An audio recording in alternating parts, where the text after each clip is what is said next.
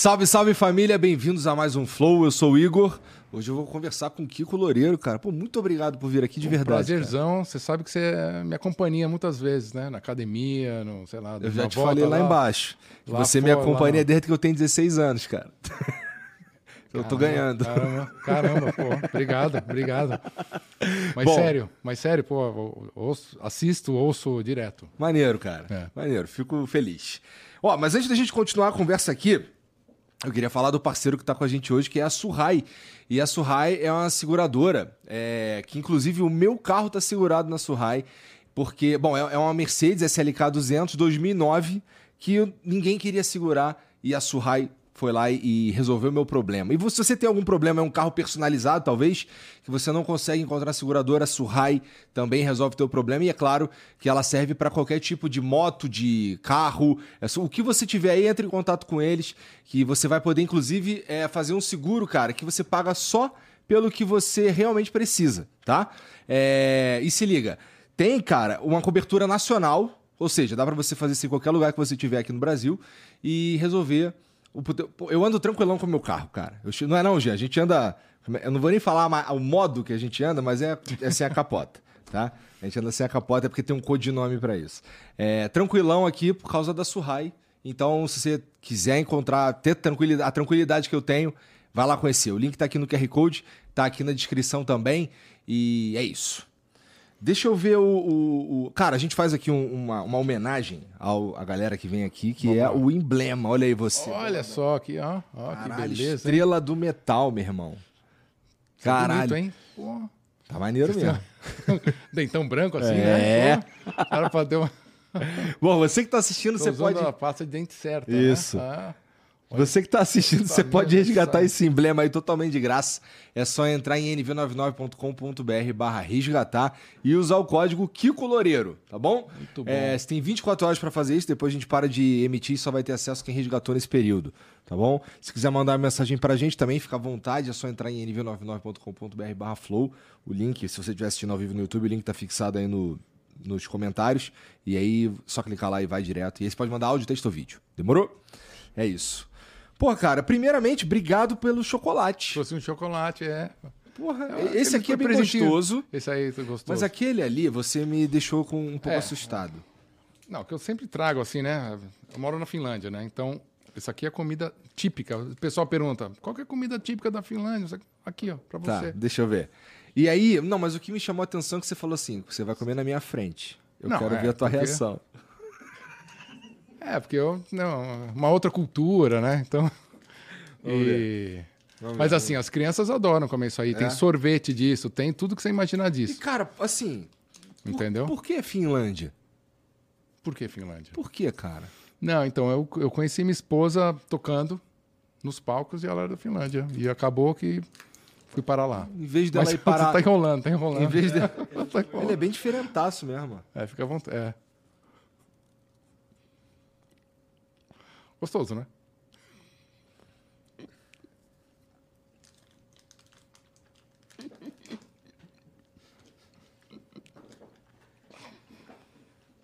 Aqueles programas de, de culinária, né? Da Palmeirinha, né? Fica lá experimentando. Eu sei que ele é doce, mas ele tem um quê de salgado. Ele parece ter alguma coisa de anil também. É estranho. É, né? Ani- Anis, né? Anil? Que? Anis, anis. ah, ok. Desculpa, falei merda. É, não. É, O meu português tá, tá meio assim, né? Então. Nossa. Hum, Caramba, obrigado. É. Ó, tem mais dois aí pra Você falou que criança gosta, eu vou levar para as minhas filhas. Isso. Elas vão achar. Ó, as crianças na Finlândia gostam disso. Mas eu beleza. perguntei por que Finlândia.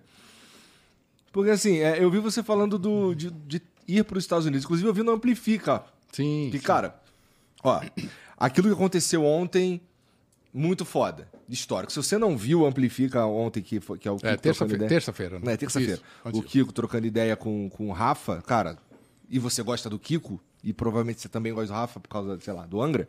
Então, essa conversa, meu irmão, assim, eu que sou fã, eu tava. O que, que você achou, cara? Porra, do caralho. Então, Bati o você recorde de assistir. 5 horas e quase 6 horas sentado sem levantar. Depois, quando. Eu não consegui nem andar direito quando saí da cadeira. Mas assim, Mas o- foi o- legal demais, O que a né? gente viu ali, cara, foi assim, são, são É, uns caras que tem muita história e que, porra, sei lá, vocês trocando aquela ideia ali foi e música e não sei o que, e tu fica, caralho. É que o O Rafa cara que é, gosta do metal é, foda, o não tem Rafa é como. uma pessoa especial, né? E a gente não se via faz tempo, não conversava faz tempo, assim, com, com calma, né? Aham. Então, pô, teve essa, essa oportunidade de no Amplifica, né? Eu, que eu vinha pra cá pra visitar minha família, né? Ver meus pais tal. E aí o Rafael convidou, eu falei, ah, claro que eu vou, né? E aí ficamos lá cinco, quase seis horas ali tocando, falando. E a gente tava ali tentando, né? Eu tava falando de mim um pouco ali, quando eu comecei a tocar. Aí um pouco a gente se conheceu tal. A gente foi até 90 e poucos.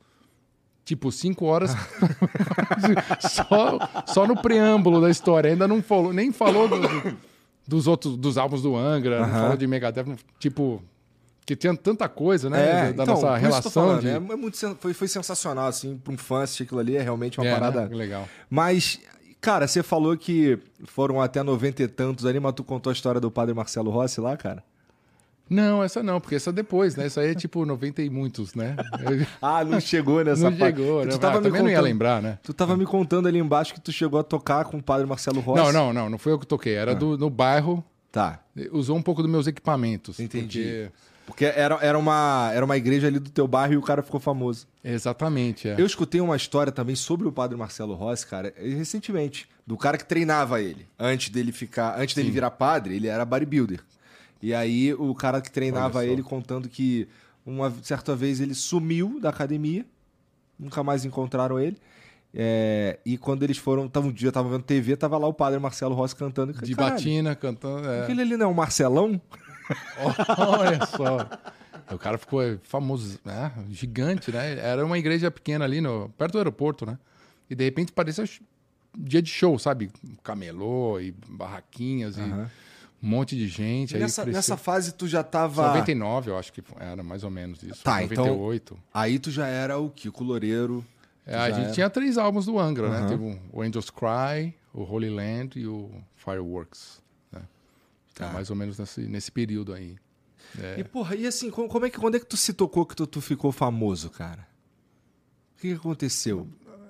Eu nunca, nunca me achei famoso, fala a verdade, assim, né? É, depende de onde você vai, porque é um, é um- o estilo de, da música heavy metal é uma coisa meio nicho, né? Então, se você vai num show, sim. Se você vai num ambiente de instrumentistas tal, aí tudo bem, as pessoas te conhecem, assim, mas não é uma coisa que sai na rua e está na... Né? É diferente. É mesmo? É, eu acho que é diferente, é. Porque, porra. Ou eu não ligo muito pra isso, é que talvez, eu, tam- eu entendeu? sei- eu, não- entendo. Mas é que, porra, é muito louco pra mim ver, que eu tava falando mais cedo aqui, toda vez que tem uma referência de quanto tempo vocês estão fazendo, eu lembro do, do clipe do Time, que é vocês, é, tu de branco, De novinho, branco, né? cara, parecendo umas Acho que lá, crianças. cara, é.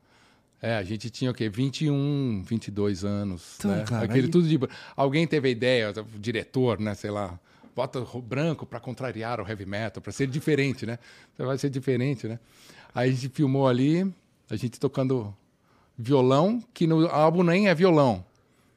Mas a gente tava com violão, né?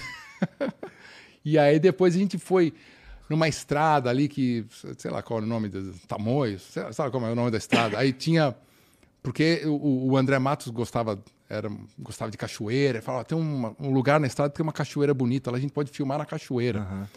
Aí a gente viajou lá na cachoeira, chegou lá, tava rolando uma macumba. Tinha uma galera fazendo uma macumba, pipoca, galinha e tal. Era, que- aí não podia filmar ali, porque você não queria, né? Tropeçar na macumba, não sei o que. Tinha... A gente aí foi num outro, era um pântano, assim, então, cheio de mosquito, a gente fingindo. Então tem uma cena ali, a gente tá tocando solos, né, na hora do solo. Aí tem um pântano ali, tipo, meu, saí com a mão, muito mosquito. Isso que eu lembro do vídeo, eu não, eu não lembro do. O que eu lembro é, tipo, eu todo comido de mosquito. Ficou puto, daquela- e, no, ficou puto? e no. E no E no clipe é tipo três segundos daquela cena, sabe? Assim, tipo, ó, pra filmar o negócio, a gente ficou lá tipo uma hora filmando. Filha da coisa. puta fez a gente vir aqui, cara, pra usar 30 segundos. É, não, aí tem uma cena de um, da árvore, assim, da cachoeira um pouco, aí tem uma cena do André, porque era tipo. Como é que era o nome do carro? Saveiro. Sabe o carro do. Tipo, aqueles dá pra- utilitários, Aham. né? Aí o André de pé na Saveiro, o cara filmando, assim, o cabelos ao vento na, na estrada, né? Pouco arriscado, né? Tipo, de pé cantando assim. Esse eu lembro desse. Cara, mudou pra caralho, né, cara? Ah, mudou, né? Porque tinha que ter umas câmeras grandes e tal, mas a gente fazia, cara, fez. Né? Sim, assim, e É, mudou pra bem. caralho até na, assim, a... Pra você mesmo, assim, tu começou a, a ver um outro tipo de estrutura pra fazer, pra chegar num, num clipe, né? Hum. Pra chegar em qualquer coisa. Porque a, a- realmente vocês se tornaram uma parada, assim, mais... Pô, o Angra, tá ligado? É, porque na época, pô, nesse estilo de música, cara, a gente, a gente buscava ser prof- super profissional, né? Na nossa cabeça. O que, que é ser profissional? É. Como é que vai fazer isso aí? Entendeu? Então. Porque o André já vinha do Viper, então já tinha uma experiência de tocar ao vivo, já tinha uma cer- certa experiência, que era uma banda né, do, do mesmo estilo anterior. Os caras tinham 15 anos de idade já com um álbum gravado. Eu já, eu já tinha tocado. é, tinha tocado no Dominó, né? Sabe o que, que é? Os, ca- os, cara, os caras dançam, sabe? Boys sei. band? Aham, sei, sei, eu sei. Você, é- você era fã. Não, calma. Eu acho que eu nem tinha idade pra ser fã, pra ser sincero. É, você já foi mais fã do, do, do Polegar, Também não. não, do Rick Martin, então. Nessa o Rick época... Martin era o menudo que aí. né? É. Putz, não, eu não gostava muito de Rick Ah, Martin. você Na é muito novo, você é muito novo, é. É. Depois era o quê? N5. É, então, NC Backstreet Boys já comecei. Back, Backstreet Boys. Aí você Backstreet já gostava, tentava dançar junto não não? tentava dançar Ah. junto porque eu nunca fui muito bom nisso aí, não, tá ligado? Eu gostava. Eu começou. O que Backstreet Boys foi o que chegou, explodindo assim. É. Depois veio. Agora é o. BTS, né? Agora é o BTS. Não, é mas sempre, te- sempre tem. é, sempre é uma tem. fórmula que. É uma fórmula que funciona. Então teve a do menudo, quando eu tinha, sei lá, 12 anos de idade. E logo depois do menudo, pegando né, as, as mesmas consoantes, embaralhando, dominó. Pro, é produto do Gugu Liberato. Né? Não acredito nisso, cara. E aí É montou assim a banda, funcionou? a banda brasileira, aí faz a seleção né, dos caras que sabem cantar, dançar bem e tal. Caralho, maneiro. E aí, eles, aquele jogo de playback, pega a música que, deu- que já é sucesso fora do país, no México, na Europa, sei lá, faz a versão brasileira, já vem pronto todas as coisas gravadas, você só coloca a voz. Então é um negócio que dá para fazer. Aí faz toda, toda a estrutura do marketing e, e lança. E no caso, o Gugu, o Gugu tinha programa, né, de, de sábado à noite, Aham, ele Viva a Noite. bombar né, essa parada E facilmente, faz bombar, exatamente, É. né? E aí você. Bom, aí bota os caras bonitinhos lá, dançando e tal. Aí, um- um- eles começaram, eles tinham 13 anos. Quando eles estavam com uns 18 anos, mais ou menos, já tava um lance assim de, pô, precisa ter uma banda para acompanhar, que o playback já não era tão legal. E aí o Afonso, que era um super músico, um super cantor, guitarrista, ele ia nos shows de bandas, e ele ia no show de uma banda que eu tocava, que era a Chave. E ele me viu tocando, convidou, você não quer... E Tu o Batera, novaço. Novaço, 17, 18 anos, assim. E o Batera, o Marco Antunes, foi o primeiro Batera do Angra. Depois o, o- o Fábio Ribeiro, o tecladista, também tocou no Angra, tocou no Xamã. E mais o Richard, que é o, que é o baixista. Então a gente fazia um som lá mais pro metal, assim, mas os caras dançando, aquelas feiras agropecuárias, uns negócios assim. Aí foi um ano e pouco, assim, eu toquei. Pra mim, valeu porque é uma experiência de. a vida de músico, né? Porque eu tava ali tocando guitarra em casa, não tinha outras alternativas, né? De, de tocar, né? Tocar, vai tocar no barzinho perto de casa ou você quer tocar com essa banda pelo Brasil, né? Então foi legal. Depois eu toquei com Supla também. É, Supla que. é, Bom, eu já escutei duas histórias, três histórias de origem do Angra. Uma foi o Supla que criou, outra foi o Naldo que criou. Naldo? Quem é Naldo? O do Naldo é meme aí da internet. Ah, tá. Porque a galera Tá pega ele pra, Ah, Pegar eu tô ele por pra- fora, pô. pra chamar de mentiroso, tá ligado? Aí colaram essa nele daí. Ah, isso aí, é, então. Eu que, eu que. Como é que é? Eu que inventei o Angra, pô. Caralho. Tá bom então, Naldo. E o Supla, eu já vi o Supla falando isso. É, é, tem, tem, um, tem um quê ali que aconteceu, né? Mas é. Não, o Angra já existia antes do, do Supla. Mas é que no Supla formou. A gente chamou o Ricardo Confessório. Eu ouvia falar do Ricardo Confessório, baterista que entrou no Angra, mas antes dele entrar no Angra, eu ouvia falar, pô, tem um baterista fantástico tal, o Ricardo Confessório. Não conhecia o Ricardo. Aí eu falei pro o Supla, precisavam de baterista. Eu falei, ó, cara, tem um cara, tem um nome que todo mundo fala que é fantástico. Aí o Supla ligou e aí a banda virou eu, o Luiz Mariucci, baixista do Angra, que eu trouxe o Luiz, falei, Luiz, quer tocar no Supla? E aí, e o Ricardo. E aí, tipo, fez esse trio que o Ricardo depois entrou no Angra. Essa foi a Entendi. história. E aí teve um período que era. Tocava eu- que Garota de Berlim. Tocar. É, eu não lembro. Essa aí com certeza. Aqui eu lembro que a gente tocava uma música do Judas Priest, Ah, que chama Painkiller. aham. Que o Ricardo sempre tocava aquele negócio da bateria, né? É, então uma introdução difícil da bateria. E o Supla cantava Jesus Cristo do Roberto Carlos em cima do, da base do Judas Priest, bem Supla, né? E a gente fazia uns shows assim. Foi, foi um período curto, assim, né? Depois aí teve o Angra, o Angra foi gravar o, o primeiro álbum em Just Cry. Eu não, não nunca nem recebi convite, nem fui atrás de tocar com, com artista, assim, né? Entendi. Ah, é porque também tu já tava. Eu imagino que quem tá de fora olha assim, ah, pô, o cara tá no Angra já, né? Não é. Ah, mas ali eu tô falando, fa- é uma banda de garagem fazendo uma demo tape, né? Uma fita de demonstração para tentar ver se vai acontecer alguma coisa. E quando aconteceu, cara, o que que tu sentiu? Não, então, esse momento do. Tinha uma demo, né? A gente fazia tudo, querendo fazer tudo profissional, ensaiava pra caramba, todo dia, ensaiava de luz apagada. Porra. Pra, tipo, conseguir tocar sem, sem ver, porque no show vai estar escuro, sei lá, entendeu? Tentava achar esses, essas coisas pra tentar ficar melhor, né? E aí, gravamos essa demo. Tinha um caminho através do, do Antônio Pirani, que era um empresário, com um cara da Alemanha que ele conhecia, que no Japão se gostava muito dessa música, que era o tal do metal melódico, que não tinha esse termo na época ainda, mas era um tal no, bandas tipo Halloween e tal. Tá. E então tinha esse, esse caminho. Tem que lembrar que não tinha internet, que não tinha nada. claro. Tipo, você tinha que mandar uma fita cassete pro cara na Alemanha, que demorava sei lá quanto, que o cara ia mandar pro Japão pelo correio, o cara do Japão ia ouvir e ia ver se gostaria de assinar a banda. E aí a gente ficou esperando, foi tipo um ano, sei lá. Ah, vai vir, o fax, manda o fax, ah, estão vendo, analisando, não sei o quê, demorava pra caramba, né? E nessa a gente foi ensaiando. Talvez é menos de um ano, mas foi todo esse caminho. Então você tem. assim, não é um negócio que vem um sucesso. Tipo, você vê na internet hoje, de repente, um cara bomba num, É. num, num vídeo e, É. e cresce de repente, né? Tem música também que bomba pra caralho hoje, assim, né? Exato, não. É, e aí, mas quando a gente.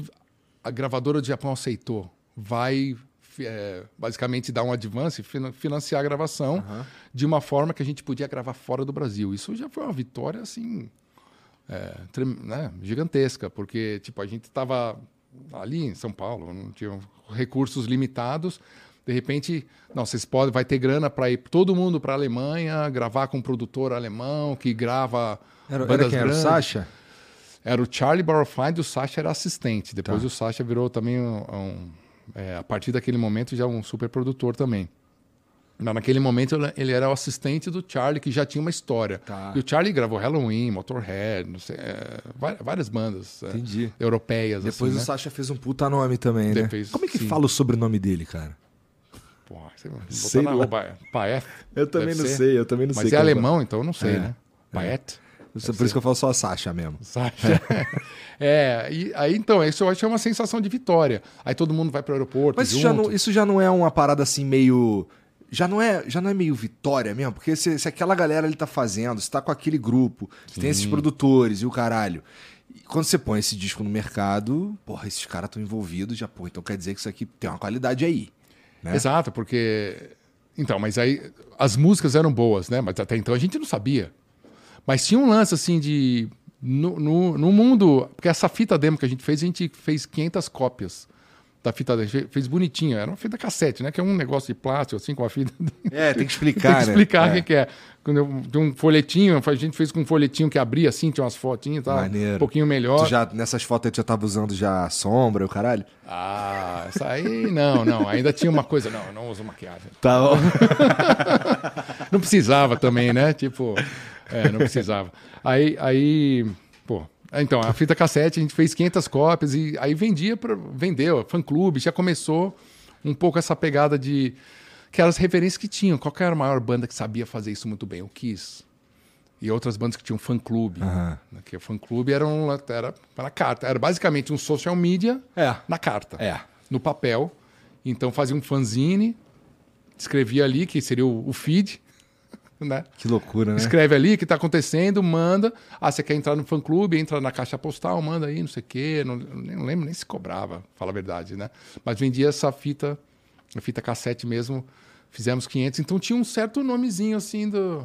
Porque o André já era conhecido Eu tinha feito uma videoaula de guitarra um pouco antes, então comecei a ficar conhecido entre os guitarristas, porque foi uma videoaula que foi distribuída pelo Brasil inteiro, ensinando a tocar rock em português. Por que, que você fez isso? Teve alguém te procurou? É, tinha uma empresa que fazia tá. videoaula e Entendi. tinha jazz, tinha música brasileira, Entendi. e não tinha um cara roqueiro, assim. eu fui lá e fiz uma videoaula, cara, muito embrionário, assim, tipo, muito VHS e tal. Só que os caras distribuíam pelo Brasil inteiro. Então, de repente, era vídeo. Porque na época, as videoaulas para aprender guitarra eram importadas e não tinha. Então era cópia da cópia da cópia, um negócio chuviscado, sabe? tipo, é, se alguém tivesse tal, de repente tinha um cara lá falando em português ensinando a tocar rock. Entendeu? Essa minha videoaula me levou, levou meu nome para um, para várias pessoas e pessoas, sei lá, o cara que toca forró, quer saber um pouco de rock e comprava videoaula, sabe assim também. Eu entendo. E, e, a molecada queria tocar. Então, assim, 10 anos depois, vários caras, pô, aprendi que comecei por causa da tua videoaula e tal.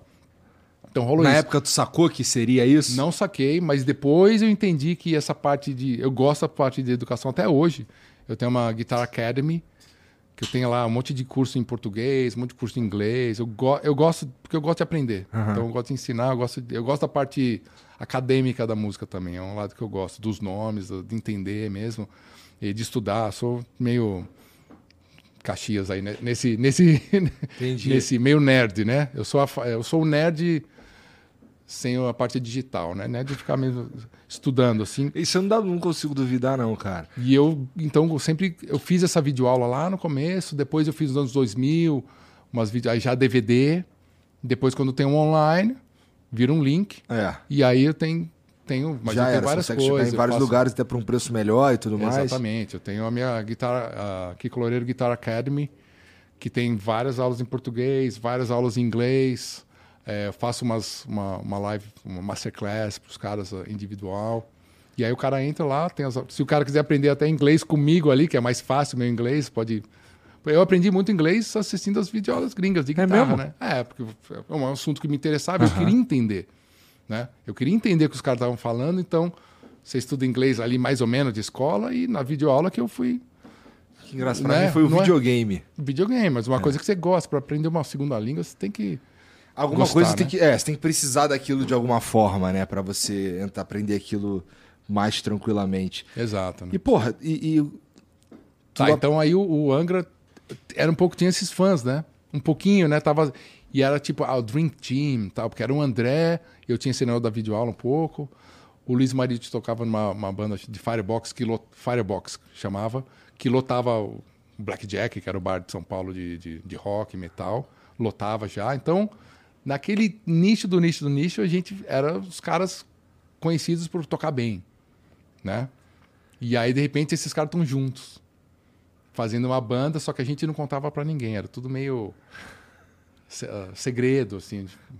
Uma decisão isso? Porque era uma estratégia, é uma decisão pensada. Não vamos ficar falando da banda, porque quando a gente aparecer, a gente vai aparecer pronto. Entendeu? Porque é uma, tinha aquela coisa do Kiss, mal comparando, né? Mas o Kiss tinha um lance de. O lance da máscara, uhum. não sabia quem era. Era possível esse tipo de coisa, né? Era. No, no passado. Ainda então, tem Slipknot, né? Tem, cara, tem ainda tem algumas coisas assim, que é. os caras. O Ghost, você não, né? não sabe direito. Se, até um certo ponto segura um pouco a, a, a o rosto, o rosto do, dos músicos tal, né? Isso é interessante, né? Porque. Ainda dá para fazer isso, mas é difícil, né? Com social media. É. Mas o Kiss fez isso por quantos anos? Dez anos, sei lá. Né? Sem saber. Porra, e aí essa Pensa parada... bem, cara. O, o cara, ele, ele só é famoso quando ele quer, né? Não, Porque tem, aí é... ele tem que pôr, a, ele tem que vestir aquilo pra, putz, fazer aquilo que ele tem que fazer lá, depois ele volta a ser um cara... Não, tem uma, ele, o Paul Stanley tem, tem um podcast com no Joe Rogan, muito legal com ah. ele, né? Eu não sou tão fã do Kiss pra saber os detalhes. Então ali eu conheci um pouco mais o Paul Stanley agora, mais recente, né? E ele fala que, cara, ele fala que ele ia no psicólogo antes de ser famoso, porque ele já estava se preparando para ser famoso. Eu achei isso fantástico. Já né, queria estar tá pronto para ser famoso.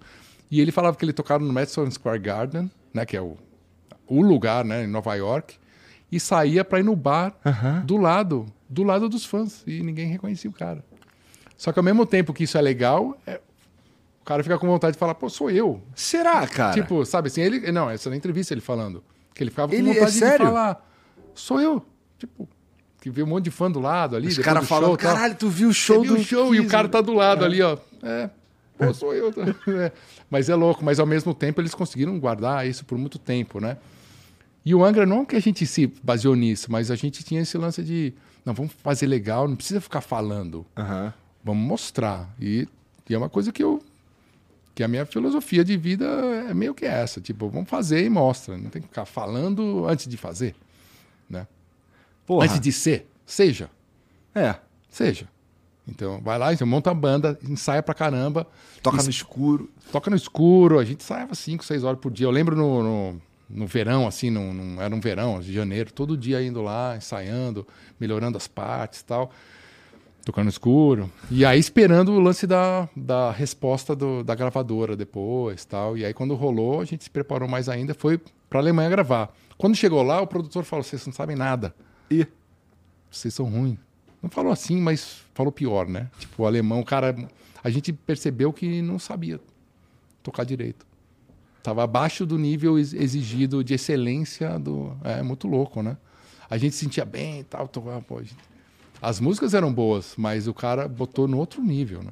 o que, que, ele- o que, que ele, ele quis dizer tecnicamente, Porque a então? gente não- Não era como soava, era tecnicamente a você gente- podia, você um monte- ser melhor. Um monte de moleque que não tinha experiência nenhuma no estúdio, né?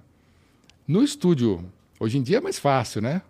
Como a maioria das coisas, mas quando você grava numa fita analógico, você tem que tocar de verdade. Não dá pra você tocar e o computador dar uma arrumada, Aham. Afina a voz. Você tocou um pouquinho fora, você vai lá e bota no lugar, né? Se ajusta, edita, tal. É tocado. Se você não toca errado, tem que tocar de novo. Tocar de novo, tocar de novo. E aquela fita vai. Volta, volta. Demora, né? Um pouco, né? Não é o digital. Aham. E é. Aí o cara trocou de baterista. Porque o cara falou: Ó, eu só gravo se tiver um baterista sólido aqui. E aí chamou um batera alemão. Então, se você olhar no álbum, tá escrito baterias gravadas por Alex. E. E aí, pra eu gravar, eu gravei todas as guitarras lá, mano. Penei pra caramba. né? Nossa, Cara, não esqueça o primeiro dia da gravação. Por quê? Na primeira música, que foi Queen, Queen of the Night. Porque eu cheguei lá, cara, eu era. Não que eu me, achava, me achasse bom, mas assim, na minha turma, eu era o cara melhor ali, sabe? Sim, eu dava aula pros caras. ô, Aham. Quem me via tocar falava, eu quero ter aula com você e tal. Tinha feito a videoaula. Cheguei lá, cara, eu, eu gravei a primeira base, só a base, eu acho que fiquei umas 5 horas. E a gente saiu do estúdio tipo umas 4 da manhã. Ficou tipo a tarde inteira, sei lá, ficou muito tempo. Nossa. Cinco horas não, muito mais, porque a gente saiu umas quatro da manhã, eu com o Sasha, e o Sasha dirigindo, ela cansada pra caramba. Tipo, ele, meu. Tipo, eu, eu me sentindo mal mal, assim. Eu não acredito que eu demorei tanto pra gravar uma, uma base de guitarra, sabe? Uns acordes simples. Cara, de novo. Não, eu nem sabia mais, já tava só. no- Então eu nunca esqueço essa, a primeira. E Quem é aí, que te fazia regravar? o Sasha é o cara que tava gravando as guitarras, porque ele era guitarrista. Aham. Então ele gravava as guitarras comigo. O Charlie, que era o produtor principal, ele ficou mais em cima da batera, porque a batera é o alicerce do- da gravação, né? É o que vai dar o. a- né, o- você vai, todo mundo vai colocar em cima do, do ritmo, né? Então, o- durante o dia era batera, e depois eu pegava um pouco mais à noite. Aí o André, quando começou a cantar, ele gostava de cantar à noite. Então, ao longo do dia seria guitarra, né? Porque voz você não consegue ficar muitas horas. Guitarra você consegue ficar lá tocando 8, 10 horas. E era isso que rolava. Cara, a gente penou, hein? Penou. Bullying do, do, do produtor direto. Botava os- o volume no zero do homem e falava, agora tá bom o som pra você. Sabe Meu assim, Deus. sabe? Tipo, direto, assim, falando. É. Aí ele chegava assim, batia na porta, falava, brasileiro batendo na porta, ele batava, batia fora do tempo. Direto, vocês não sabem tocar no tempo, não sei o que e tal. É, mas assim, botando a gente na linha, né? Então foi importante pra caralho. Muito, cara. Tipo, essa gravação, assim, pode perguntar pro Rafael, pra qualquer um que participou ali, cara, que foi. Ah, é assim que funciona. A gente foi lá e falou, ah, assim que funciona. E o cara falava, cara, vocês querem. Esse álbum vai estar na loja, né? Na loja que era CD, né? Vai estar do lado do ACDC, do Metallica, do Ozzy. Tem que estar na mesma qualidade. Né? Você tem que ser. é, você tem que estar equi- Porra, equi- equiparado. Vai estar equiparado. Você tem que ser é, em qualidade igual ou melhor e diferente. É assim que você constrói um, qualquer coisa, né? Um produto, uma, uma banda. Tem que ser igu- a qualidade, então, o tocado, a gravação, a qualidade, tudo tem que estar no nível que é o nível standard do, no no mínimo, né? Se você quiser lançar um carro, tem que ser um carro que anda, sabe assim, que não cai as peças.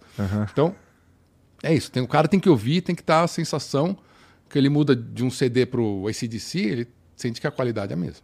Então o cara falou, a qualidade é igual. E aí a diferenciação vem no teu estilo.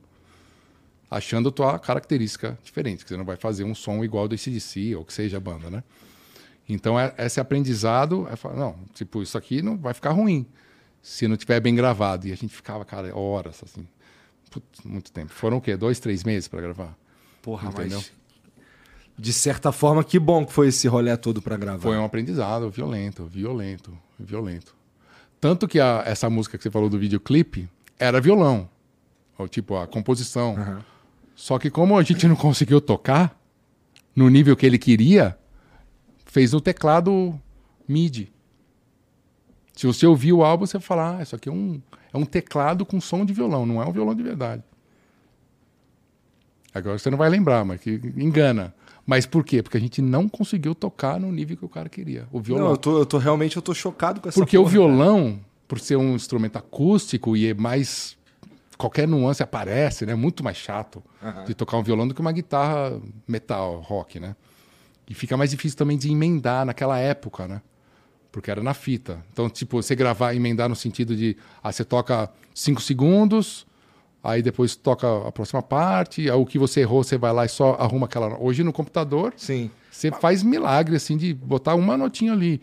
Mas na fita, que volta a fita, Aham. tem um, o, o cabeçote do, que tem que encostar na fita para gravar. É tudo é, mecânico, né? Então tem um delay.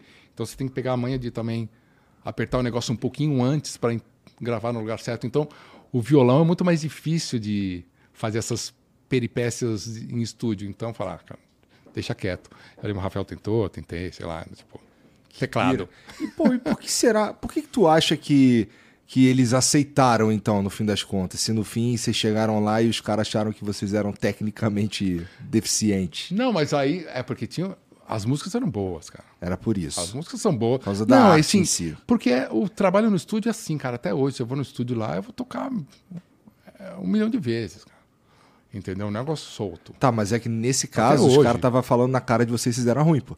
É outra parada, né? É, mas isso aí era na- mais na, na base, na, na- no lado do, do- da sustentação da música, né? Do fundamento ali, a bateria com a guitarra base, entendeu? Porque isso tem que ser muito sólido, ainda mais que o cara alemão, do estilo, ficou mais alemãozado, digamos assim. Se a gente estivesse tocando um Ramones, não seria assim. Se estivesse tocando um estilo mais solto, também o mesmo um heavy metal mais tipo Dio, Aham. ou um pouco mais anos 70, seria mais tranquilo, mais solto. É, aque- aquele, esse tal do power, met, power metal, né? Aham.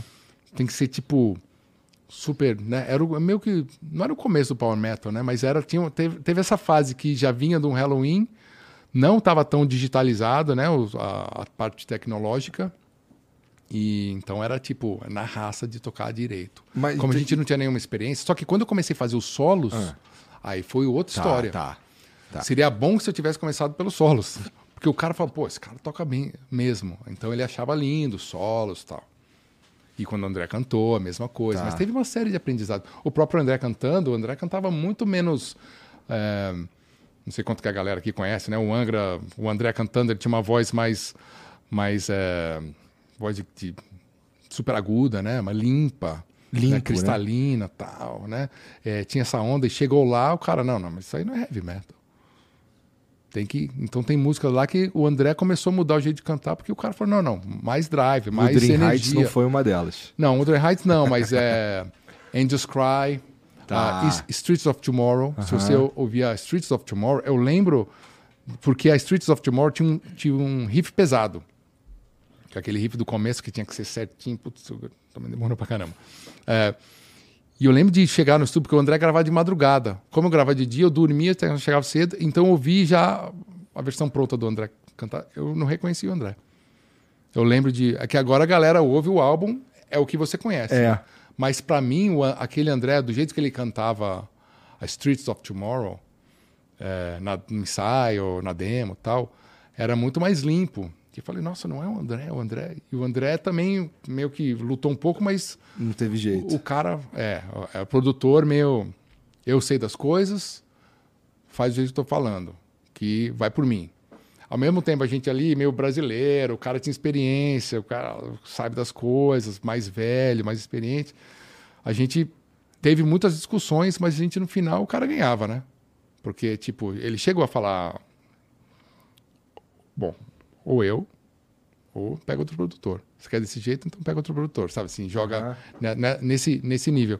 E aí, a gente ia na dele, mas o disco foi disco de, ouro no Japão, Ele entendeu? No final, né? da- É. no final das contas, o cara tinha razão, É. né? Porque ele Não lembra- quer dizer que do outro jeito talvez não fosse legal também, que o cara especificamente puxou essa o música. negócio do, do- da, da perfeição na execução de um jeito que a gente não conhecia. Pensava, eu tava tocando no meu quarto, tava tocando no- barzinho em São Paulo, entendeu? E deve ter sido chocante. Não conhece como isso. Sim, mas como foi como tu falou, vocês sempre prezaram muito pela qualidade da parada. E aí chega lá e descobre precisa de ser mais, mais, ainda. Mas foi bom. Pra quem gosta disso, fala, cara, agora entendi. Entendeu? Aham. Na realidade, a gente não se sentiu mal. A gente fala, ah, isso é legal. Agora entendi. Pô, agora eu tô, tô nos- Eu lembro que eu escrevi uma carta pros caras, carta, né? na- agradecendo no final, quando eu Animal. fui embora. Eu agradeci, cara. Pô, aqui eu sou outra pessoa. Foi o ritual de passagem, aquele álbum. Se perguntar pra qualquer cara que participou, tava lá, tava lá, né? Perguntar pro Rafa, vai falar. Ritual de passagem pra gente, os moleques lá e, e descobrimos um outro mundo. O próximo álbum que vem, que foi o Holy Land, Mas peraí. Sobre o né? Angels Salto Crying. quântico, né? Não, peraí, peraí. Ó, por que que você acha que foi planejado Carry On ser Carry On? No sentido de, porra, quando fala em Angels Cry, todo mundo fala de Carry On.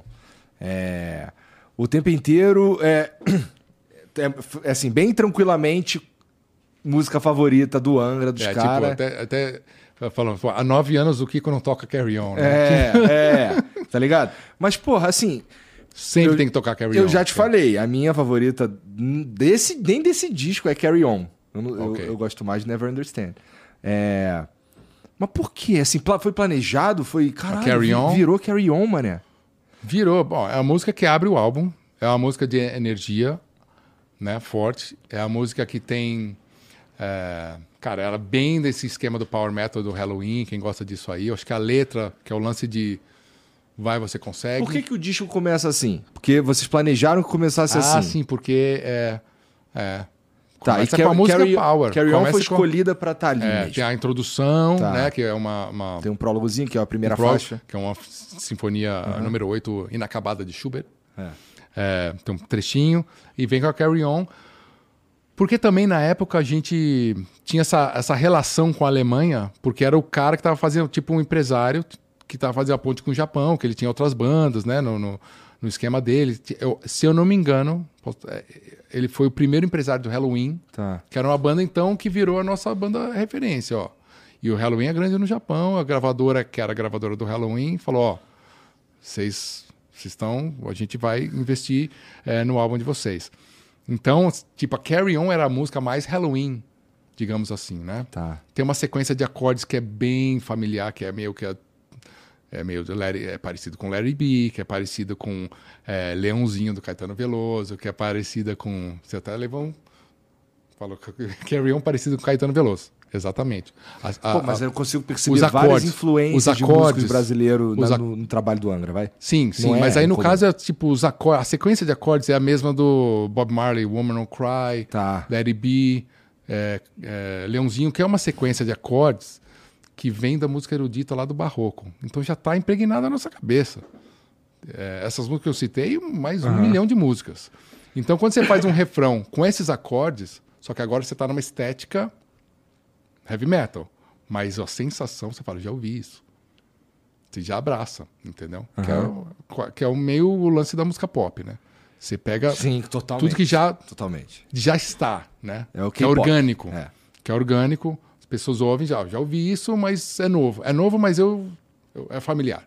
Né? Então a Carry On tem disso, mas tem outras sacadas interessantes, tem virtuosismo, Aham. tem, tem tudo, de tudo um pouco lá. É, dá pra dizer que ali tem E mesmo... a letra também, de ser, né, carry on, você vai conseguir, vitória e tal. Tem uma coisa positiva, acho que também é, ajuda, né? A letra sempre soma. Quando uma música é grande, é porque a letra também é, é muito importante para a música. A, a faixa que abre é, e é mais direta no sentido, tipo, I Never Understand, que é uma música um pouco mais experimental, né? Ah, tá Eu misturando com baião, não sei o quê. Então é um cara... Um cara com você que vai ter um pouco mais discernimento de buscar um negócio Não, mais não- não- profundo. Não, diga isso. É que eu Né? sei, é que eu escutei tantas vezes e eu não sei porque Mas eu é bonita, a dessa. música é diferente, tem um lado bem brasileiro, meio É. Vila Lobos, umas partes lá e tal.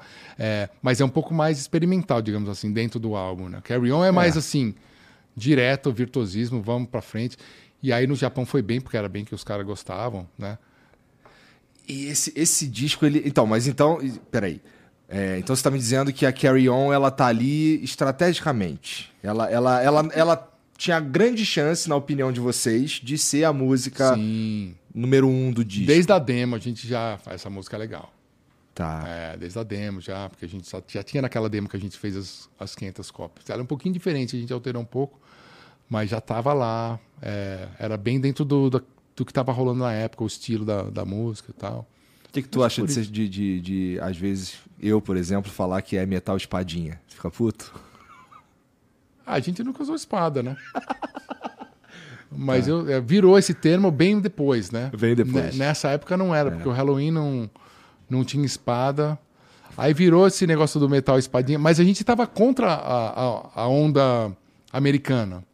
No começo dos anos 90, você tem o o Black Album, você tem o Megadeth com, com uh, Rust in Peace. Mas aí né? também é um estilo Um pouco- diferente. O mais Não, parecido com o Angra o- tava na Europa lá, né? Exato, tava na Europa e tá indo na Europa que ia pro Japão, que era uma coisa já meio ultrapassada, né? Que era essa mistura com música clássica, que do Deep Purple, era mais ultrapassada. Tá. Entendeu? Já tá, mas ainda tá ia bem no Japão, virtuosismo, Aham. anos 80 virtuosismo. Quando entra no começo dos anos 90, principalmente quando veio o Nirvana, Ah. é tipo do dia pra noite acaba o virtuosismo na música. A busca do Van Halen, do do Ozzy com aqueles super solos, tudo isso que vem dos anos 80 meio que quebra com a vinda do Nirvana. Por que será? Porque ah, porque todo a música tem seus ciclos, né? E Tem. e, e o ciclo começa a ficar exagerado. Então, assim, ah, vou ciclo colorido nos anos 80, né? Fica aquela coisa. Aí quando você vai ver, os caras estão de batom. Motley Crue, Poison, os caras de batom, de lingerie. Começou a ficar muito. Cabelo tipo rosa. Fica, começa a ficar muito, muito, muito. Aí vem um, camisa de flanela, não, não sei tocar direito, com uma energia, com a letra falando diretamente, sabe assim? Tava os caras muito rockstar, sabe assim? sabe? Ficou um negócio. Tô no pedestal aqui, Bon Jovi, tal, aqueles super shows, aqueles vídeos, né? E de repente corta aquilo. Sou igual a você, uso a roupa igual a tua, o tênis igual ao teu, também não sei tocar direito, mas a, a letra conecta. E a música, a melodia foda e os acordes. E um troço- estilo. Aham. E aí veio o Nirvana, quebrou. Os caras nos Estados Unidos, quem tava ali naquela época, conversando muito com os caras do Megadeth, eles falam, cara, foi de um dia pra noite. Caras- o videoclipe tocando na MTV, e tal. Não toca mais, acabou. Tipo, acabou. Né? E assim, e aí isso reflete na venda de guitarra, reflete nas outras equipamentos que tava No tudo com aqueles popular, na porra toda, né? porque pegou, né? Pearl Jam, Nirvana, é aquela onda, se você pegar, né? Que é um troço, é um troço mais de de falar diretamente com quem tá ouvindo e não do virtuosismo, né? Exatamente, é. Porque eu acho que chegou muito, é. Tem os caras tocando pra caramba, assim, tipo, não conecta mais. Que pira, entendeu? né? É, eu- a eu- como eu vejo, né? Como eu vejo. Eu tava ali, a gente tava assim, aprendi, consegui. Quando fez, acabou. É. A gente começa, a gente começa quando começa quando começa a acabar esse movimento dos caras virtuosos, fazendo duas guitarras, que vinha do Saxon, do Iron Maiden. Isso está vindo do final dos anos 70. Saxon, Iron Maiden e outras bandas assim, Scorpions. Isso aí tudo anos, anos, anos 70, que tem o seu auge no 80. Claro que essas mais lendárias estão até hoje aí, né? Enchendo É. estádios e tal, né? Mas todo, todo o movimento, né? E aí vem Nirvana, Pearl Jam, Aí Red Hot Chili Peppers, tudo essa é diferente. Não tem uns caras solando pra caramba. Claro que a, o trabalho de guitarra é legal. Sim, sim. É, eu eu né? costumo, quando eu ouço, por exemplo, o John Frusciante lá do, do Red Hot Chili Peppers, eu não sei nem se ele ainda tá na banda, que ficar nessa, né? É. Dá pra. É, é um, é, é diferente mesmo o que eu espero dele e o que eu espero do Kiko, Sim. sabe? E, e tem espaço pros dois, nesse Claro, sentido. claro. Né? Claro. Então o, o John, sei lá, ele é mais, sei lá, é poucas notas, é um troço assim mais. Eu não sei, eu sinto que ele. Mas ele tem um estilo muito Isso, legal. Aí é. você tem Tom Morello, você tem vários, vários vertentes na, na guitarra, né? Do Rage Against the Machine, lá na, Aham. na- na- meio que nessa época também, O né? cara que faz o solo com o cabo na Com mão. cabo, né? é. Mas isso o que, que é? É uma busca de outros caminhos que não seja aquele do virtuosismo. Dentro do metal, você tem o Korn, né? Você tem o próprio Sepultura ali no começo, é, o jeito que o Andreas toca, o Korn, que são efeitos, guitarra de sete cordas, que até então não se usava, entendeu? É, nem tinha. Então, mudou. O meio que vai mudando o gosto. Então, são ciclos da música, né? É que, como tinha um lance de, de gravadora, sabe, MTV, ficava naqueles canais, né? Que é diferente de hoje. Você tem vários canais plurais, né? Então, é uma coisa interessante quando você vê alguém ouvindo música, um cara mais, um cara de 15 a 20 anos ouvindo música, eu tenho a impressão que é mais plural, assim, ouve mais misturado as coisas do que a gente era, a gente era um pouco mais. É. Eu vejo esse, né, o estilo, porque a MTV tinha uma cara, é, aí você tinha alguns É. ra- programas de rádio que era de, ah, domingo à noite vai ter o programa de rádio de metal, aí você fica lá domingo à noite para ouvir as músicas que você gosta, porque se você não for no domingo à noite, não, não vê tem mais. Aí eu ficava- esperava tocar as sete melhores numa rádio X, na, na Jovem Pan, nesse caso, que era as sete melhores da Pan. Ficava esperando tocar com a fita preparada pra dar o rec. Mas você passou por isso? Não. Sim, pô. Vai mesmo. Eu tenho 38, vai. Então em 2001, que foi quando eu comecei a ouvir. 2001? 2001 foi quando eu comecei a ouvir metal. é, eu tinha 16 anos. Então, mas 2001, com É. fita cassete? Sim, É? sim, Ah. sim, sim, sim. Ah, tá. É, já tinha Mas CD. já tinha um pouquinho, já, tinha, CD, já tinha CD. Mas já tinha um queimador de CD, né? Que queimava Cara, CD, tinha, MP3, mas é que eu fui ter MP3. acesso e sair bem Entendi, depois. entendi, então- entendi. Sim, fita MP3... ainda, não, fita ainda tinha, é verdade. É. É. Eu usava mais fita pra gravar minhas ideias, sabe assim, tipo Aham. aqueles aqueles gravadorzinhos de pequenininho assim, portátil assim para gravar a ideia, mais mais para isso do que ter uma te- é, ouvir música, né, com fita cassete. Não, tinha, a gente lembro. pirateava pros amigos lá os CDs também, botava o CD, bota pra gravar na Botava na- fita, empresta pros outros e tal. É, exato. Pô, exato. porque inclusive era um rolezão arrumar o CD e. E tu não sabe se o amigo vai riscar o CD, né? Puta, é, tinha essa, né? O CD. Não, o cara fica ouvindo comendo batata frita, Isso. né? Volta Pô, uma CD, vez eu tudo- emprestei- tudo chi- Eu emprestei um. Californication pro moleque na escola que voltou. Quando eu peguei de volta, tinha um resto de pizza em cima do CD. Aí tu, porra. Puta, eu passei por isso, por isso que eu tô falando. Então, meu irmão que se o que, fudeu. o cara tá fazendo? É. Comendo batata frita, pizza? Pô, Eu- meu irmão mais velho que se fudeu, porque ele que me emprestava os discos de metal. É, eu tinha 16 anos, não tinha grana, não tinha nada, e ele já. Ele é 7 anos mais velho que eu, então ele trabalhava já. E ele tinha. Ele, ele era esse cara que ia numa loja de disco e perguntava pro cara o que, que tinha de maneiro ali novo. E aí escutava algumas coisas, sempre comprava uns dois, CDs, três e tal. Então ele tinha CD pra caralho de metal. Muito, muito, muito, muito. aí muito. você ia. É, porque assim, a primeira Ia vez que eu, eu, eu comecei ouvindo Iron Maiden, Brave New World. Tá ligado? Aí, começa aí a tua história? É. É. Comigo começou bem antes. não tem a menor dúvida. Esse eu já não ouvia mais Iron Maiden, sabe? Tipo, é mesmo? eu não acompanhei. Pô, mas assim, eu, conheço. Eu, eu ouso dizer, cara, que o, o cara cai no metal pelo Iron Maiden. O Iron Maiden é pós de entrada pra. cara, eu acho que. Pô, Vai. Todos os metaleiros que são amigo meu, assim, de perto, não Com sei que, todo mundo começou né? ouvindo Iron Maidenzinho, é. né? Então, eu, Eu- comecei também, bem depois de todo Iron mundo. Maiden é.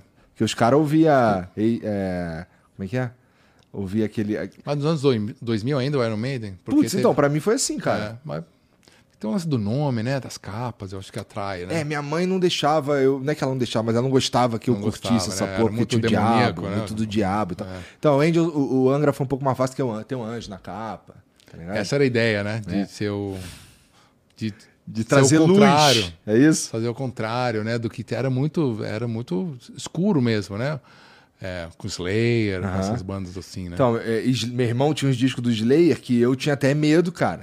Do Creator também. Creator. Do diabão escrevendo no peito, assim, com a unha. Ah, é? Creator, tá ligado? Tinha um do. Slayer, não tem, não, com a Bíblia cheia de sangue. Isso, pregos. é, então, tem uns que foram. Aí esses aí era foda de. Eu não podia ter em casa essa parada, entendeu? É. E aí eu também já tinha um bagulho que, putz, eu não sei se eu gosto, porque isso aí acho que passou um pouco da Passou, parada. é. Não, tem, ah, tem o Merciful Fate, É. King Diamond, cara cantando com Femor, umas coisas assim, né? É, né? E aí passou um pouco da, da vibe, mas, porra, é... eu lembro que ele me emprestou quatro discos pra começar. Foi o Angels Cry, tem um que eu nunca lembro, cara. É o Angels Cry, o Euthanasia do Megadeth, é Ah, o quarto bom. disco. É o... E o Somewhere Far Beyond, do Blind Guardian. O outro eu não lembro qual que era. E aí eu escutei esses aí até rasgar, cara. Até rasgar mesmo. Depois eu fui escutando a porra toda, que tudo por meio dele. Ele me emprestava tudo. E eu escutava, porra, chegava na casa dele, era um parquinho. Chegava na casa dele, ele tava vendo um VHS de um show do Megadeth, cara. Olha só. Tá ligado? é. E eu vi, você- o Angra veio aqui e você falou que gostava mais do Megadeth do que do que, Eu gosto mais do Megadeth que do Metallica. do que Metallica. Ah, Mas, bom. porra, com Tem, é. todo respeito, tem nada a ver contigo. É por causa do. o- o- eu, eu gosto muito do Mustaine, cara. Sim, sim. Mustaine. Ah, é Eu acho ele fudido, cara. estilo único, né? Cara. É, único. Então, quando eu vejo um cara cabeludo assim na pista, o cara vem falar comigo, meu irmão, primeira coisa, Megadeth ou Metallica? Primeira coisa. Você já entra nessa rixa, já quer saber do que o que. É, eu nem sei se. Deve haver, de fato, uma rixa, mas pra mim é que, é, como tem uma história ali. Tem uma história, É. mas eu acho que o próprio fã fica. É que nem na guitarra tem Joe Satriani e Steve Vai. Aham. Tinha uma coisa assim, né? É, você, é. pega dois caras que estão ali meio ali. Na realidade, os caras são amigos, fazem turnê juntos e tal, né? É, o Metallica teve o lance do Mustaine tá lá, depois os caras tirarem. Pra tirarem mim, ele, como tá. fã, que eu, eu já, eu já era fã do Megadeth, eu já era fã do Angra, portanto, eu já era fã de todo mundo da banda e tal. Aí tem o Kiko Loureiro, que tá no Angra, que é um, E vai banda que eu sou fã, que foi pro Megadeth. É. E aí tem toda uma parada que, pô, é um brasileiro e, é, e assim, é muito foda ver um brasileiro alcançar uma parada dessa, tá ligado? Uhum, Porque, bom, é, eu não sei se tu vai concordar comigo, porque eu não sei como é a tua visão do bagulho, mas é, eu tenho a sensação que, porra, o Megadeth, assim, ele é muito foda, não que o Angra não seja, mas o Megadeth é muito foda e, e meio inalcançável pra um, um, um artista brasileiro, mas na verdade não é. É, na época que eu fui convidado, eu tive bem claro isso aí. Eu falei, cara, isso aí vai dar um muito, muito incentivo para muito músico. Porque eu crescendo no Brasil, a gente com o Angra, o próprio né, o Sepultura também, o Chris e tal, a gente conseguiu né, cortar mato aí nessa história aí demais, né? É, de fazer, fazer turnê fora, de gravar fora, tocar em, em vários festivais, etc, né?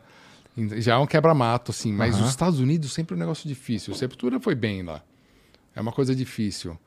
Mas é totalmente possível. Quando você começa a viajar para fora, é, Mas como é que tu recebeu esse convite, cara? Foi um troço que você não tava esperando, tava? Não, não estava esperando. Não tava esperando. Mas a história, eu estava lá nos Estados Unidos já, né? Então isso Que tu contou. foi por que não, né? Por Eu fui não? por que não? É. foi Eu vi tu daquelas- contando no, no Amplifica lá É, o não Rafa. amplifica, que é essas coisas assim. Eu acho que a vida tem uns ciclos, né? Que eu tava contando meio que Aham. a, a minha, minha vida agora, né? Acho que tem uns ciclos, né? Você pega, a gente tá falando dos anos 90 com Angra, e meio que no final dos anos 90 o Angra dissolve, né? Divide e tal. É, tem um lado musical e pessoal, mas também cada um, tipo, você tá com 20 e muitos anos, sabe assim? Se, tipo, tem um- uma mudança do jeito que você pensa. Ah, um casa, vai ter filho, Aham. outro não, tal. Tipo, começa é, você buscar outras coisas também, sei lá. Então acabou tendo essa, essa, essa separação ali. E, e aí teve um momento também no Angra que eu falei, ah, eu tava indo para os Estados Unidos lá, que tem uns, né, uns, uns eventos tal. Eu já tinha muita experiência lá, desde esse primeiro álbum, né, dessa busca da excelência que a gente falou Aham. do, do, do Angels Cry, depois muitas turnês, e viajando, e fazendo muita coisa internacionalmente. Mas nunca, nos Estados Unidos foi muito pouco com Angra, né, porque não... Porque o mercado primeiro fechado basicamente para bandas americanas mesmo, né? Que é bem doméstico a, a, a indústria de uma forma geral. Segundo, que você tá lá brasileiro cantando em inglês, sei lá, como os caras ouvem o sotaque, etc. Né? E também porque é uma música mais europeia, mais para o Japão É. e já um pouco demodê, defasada do gosto do americano. Então, é, no, nos anos 90 começa a ter aquela coisa mais gutural dos cantores, então aquela coisa do, do cara que sabe cantar, cantar Aham. várias notas, cantar agudo tal, já ficou, né, ficou para trás, né?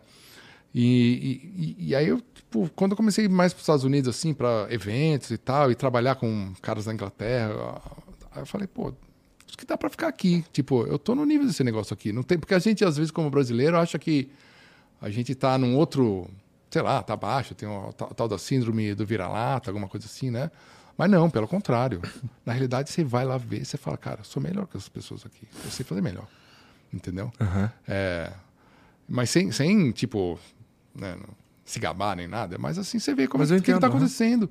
Você fala, não, tipo, se, se eu, eu consigo, é quando você vai num show, fala, se eu tivesse no palco, eu conseguiria fazer isso, né? Eu Essa- nunca passei por essa situação, é, mas. é, mas sabe assim, você fala, eu tô nesse nível, dá pra fazer. É, e aí eu fui pra lá, assim, pra ah, ficar um tempo lá, sei lá, sem muitos planos, falar a verdade. E aí. Isso não atrapalhou rotina no Angra? Não atrapalhou a tua é, foi numa época que. É, qualquer decisão desse tipo é um rolo, né? Como é que comunicou pros caras? Eles aceitaram numa boa? Eles falaram, ah, Não, mas tava numa época que tava um pouco de um hiato, assim, sabe? É. Mas eu fui, e aí. Falar, ah, ficar seis meses tal, sei lá, entendeu? Dava, voltava.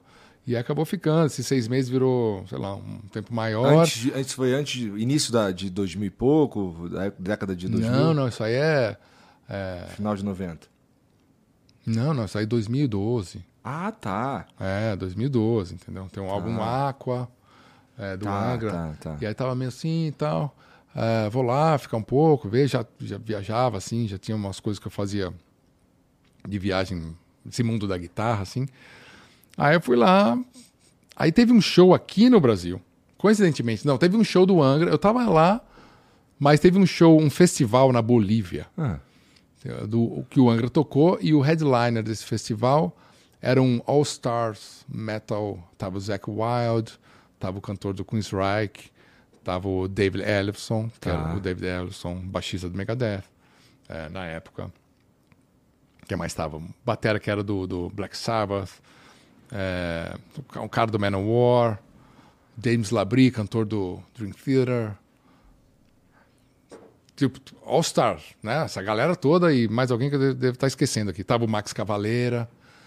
Tipo, um show que o cara chamou toda essa galera pra tocar covers das bandas, das próprias bandas. Covers das próprias bandas, né? Então, tipo, James Labrie ia cantar uma do, do Dream Theater não e sei como isso funciona, mas assim, Não, parece uma boa ideia. Existem alguns lances desses. Tem alguns caras que meio que contratam os caras individualmente e os caras vão lá e, e, e tocam no batera. É, esse do Sabá, né? O Vini Apse, né? É, bom, que seja. Aí, aí um dos guitarristas era o Gus G, Ah, que toca, na época estava tocando com Ozzy. E aí o Gus G deu um problema no visto, sei lá, o cara não foi nesse show da Bolívia. Aí tô lá no hotel, no Angra, e os- o, pro- o promotor fala aqui que você. O Gus D não veio. Você não, ninguém consegue os tocar Dream Theater e Queensryche, que é muito difícil. O Manowar, o Sabá, a gente tem, mas esses não dá. Você não quer tocar? Eu tava lá, deitadão na cama, né? tipo, pra hoje à noite eu vou tirar uma música do Dream Theater lá. Ah, pô, acho que. Eu, acho que não, né? Porque foi um erro do, do promotor lá. Falar, tipo, vou salvar a pele do promotor, nem sei quem é. Tipo, ah, acho que não. Mas aí aquele fã, né, dentro de mim, fala, pô, mas Queensryche eu sempre fui fã pra caramba, né? Vou tocar uma música com o Geoff Tate, que é o cantor. né? Acho que eu vou. Aí eu falei, ah, a do, do Queensryche eu, eu toco. Aí fui lá no quarto do Geoff Tate, a gente tocou, tirou, foi legal. maneiro. É. E aí eu toquei. E, a- e aí essa banda do desse momento Desse- era, o, era o baixista do Megadeth, o David, o Geoff Tate, o batera do Sabá, que eu era muito, sempre fui muito fã do Sabá, é, todo Sabá, mas o Sabá com o Dio e o Vini Apse. Falei, cara, eu cresci com aquele som do jeito de tocar. Falei, cara, tô tocando com os caras aqui, legal demais. E aí eu toquei um Sabá e toquei um Queensryche nesse, nesse, Aham. nesse evento da Bolívia. E aí, no dia, dois dias depois, os caras estavam em São Paulo. A mesma coisa, veio Aham. para São Paulo.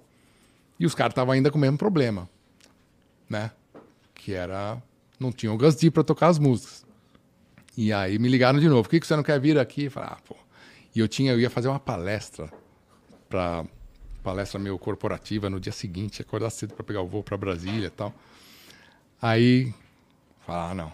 Aí eu acabei indo, de novo fã dentro de mim falar, ah, vai lá, tal. Então tu foi para palestra? Eu fui, não, a palestra no dia seguinte. Então era o show tá. era sábado à noite. Tá.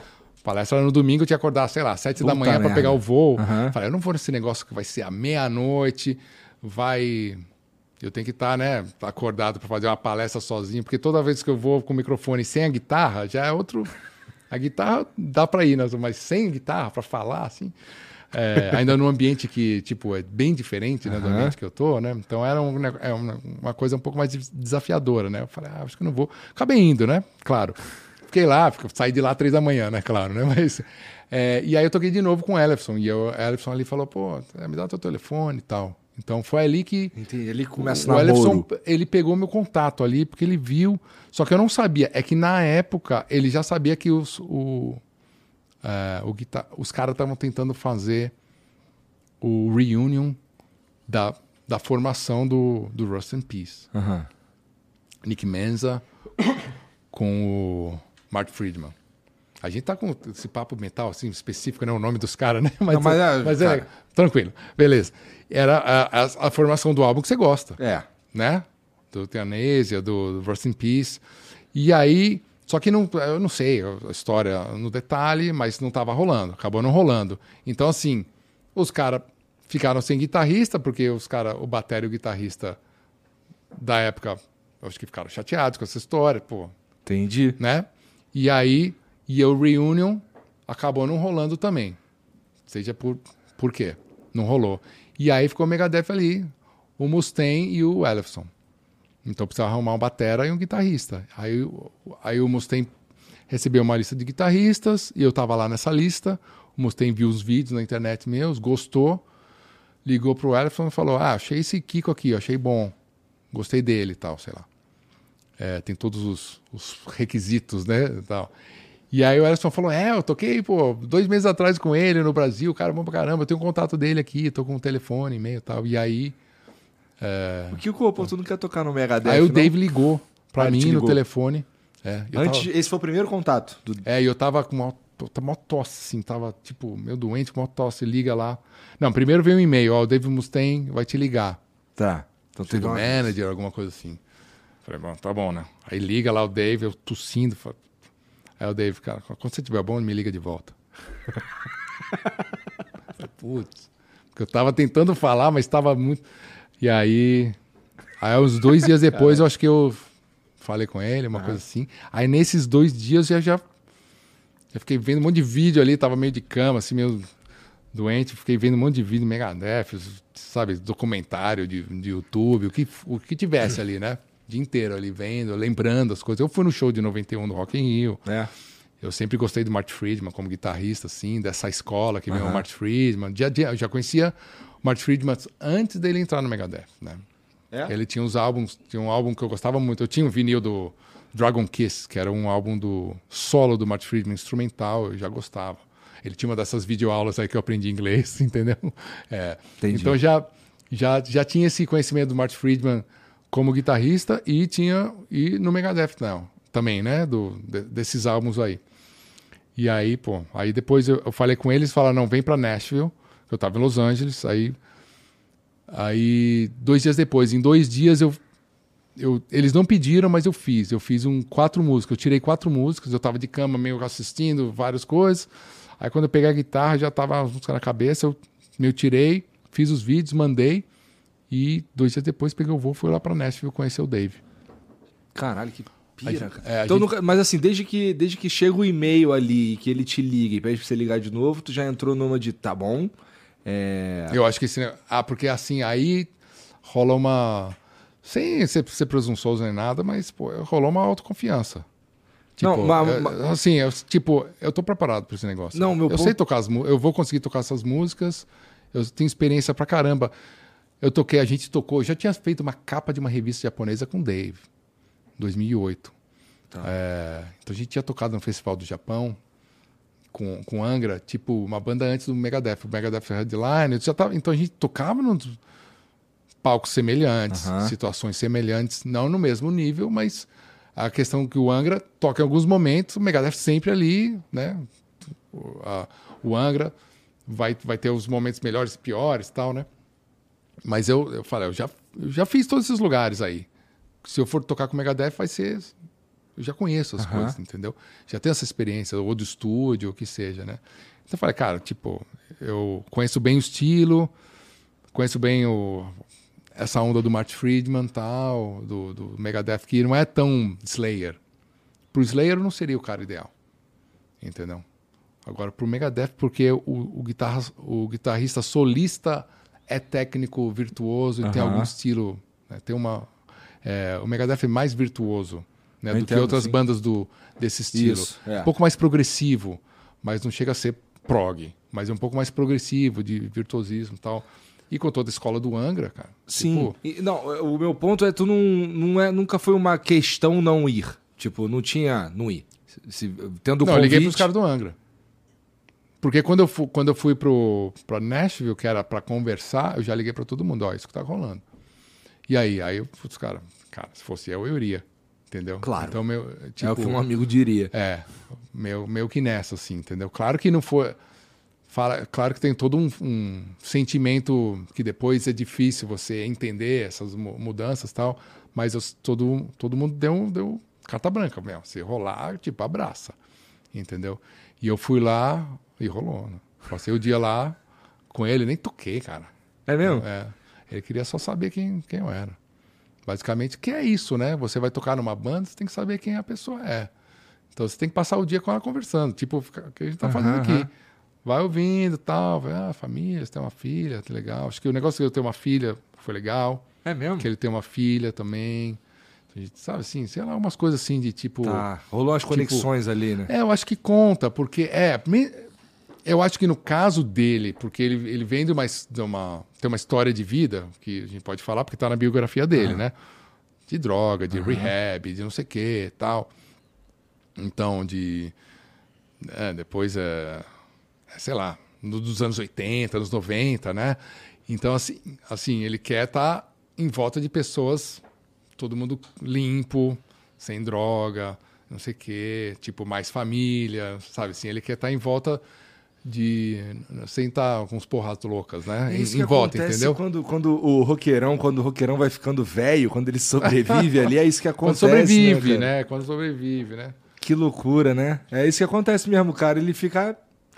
Ele, ah, tá, acho que eu não devia mesmo ficar louco o tempo inteiro. Não, mas nessas turnês todas a gente encontra um monte de banda e tal. é tipo, tira sempre dá risada, porque agora o cara é vegano e fica levando equipamento de, de, de, de academia, sabe assim, de coisa, ou faz jiu-jitsu e tal, né? Entendi, que que É, doideira, é, né? É, eu acho que. Na juventude, os caras são porra louca. Não, você conversa com os caras que, que viveram os anos 80, né? Sempre tem. O Ruth Sars, o próprio uh, James Lomenz, os caras que viveram os anos 80, é outra história. Os caras com, com- completamente diferentes. Sabe? Coisa de quebrar hotel, Aham. de jogar televisão pela janela do hotel.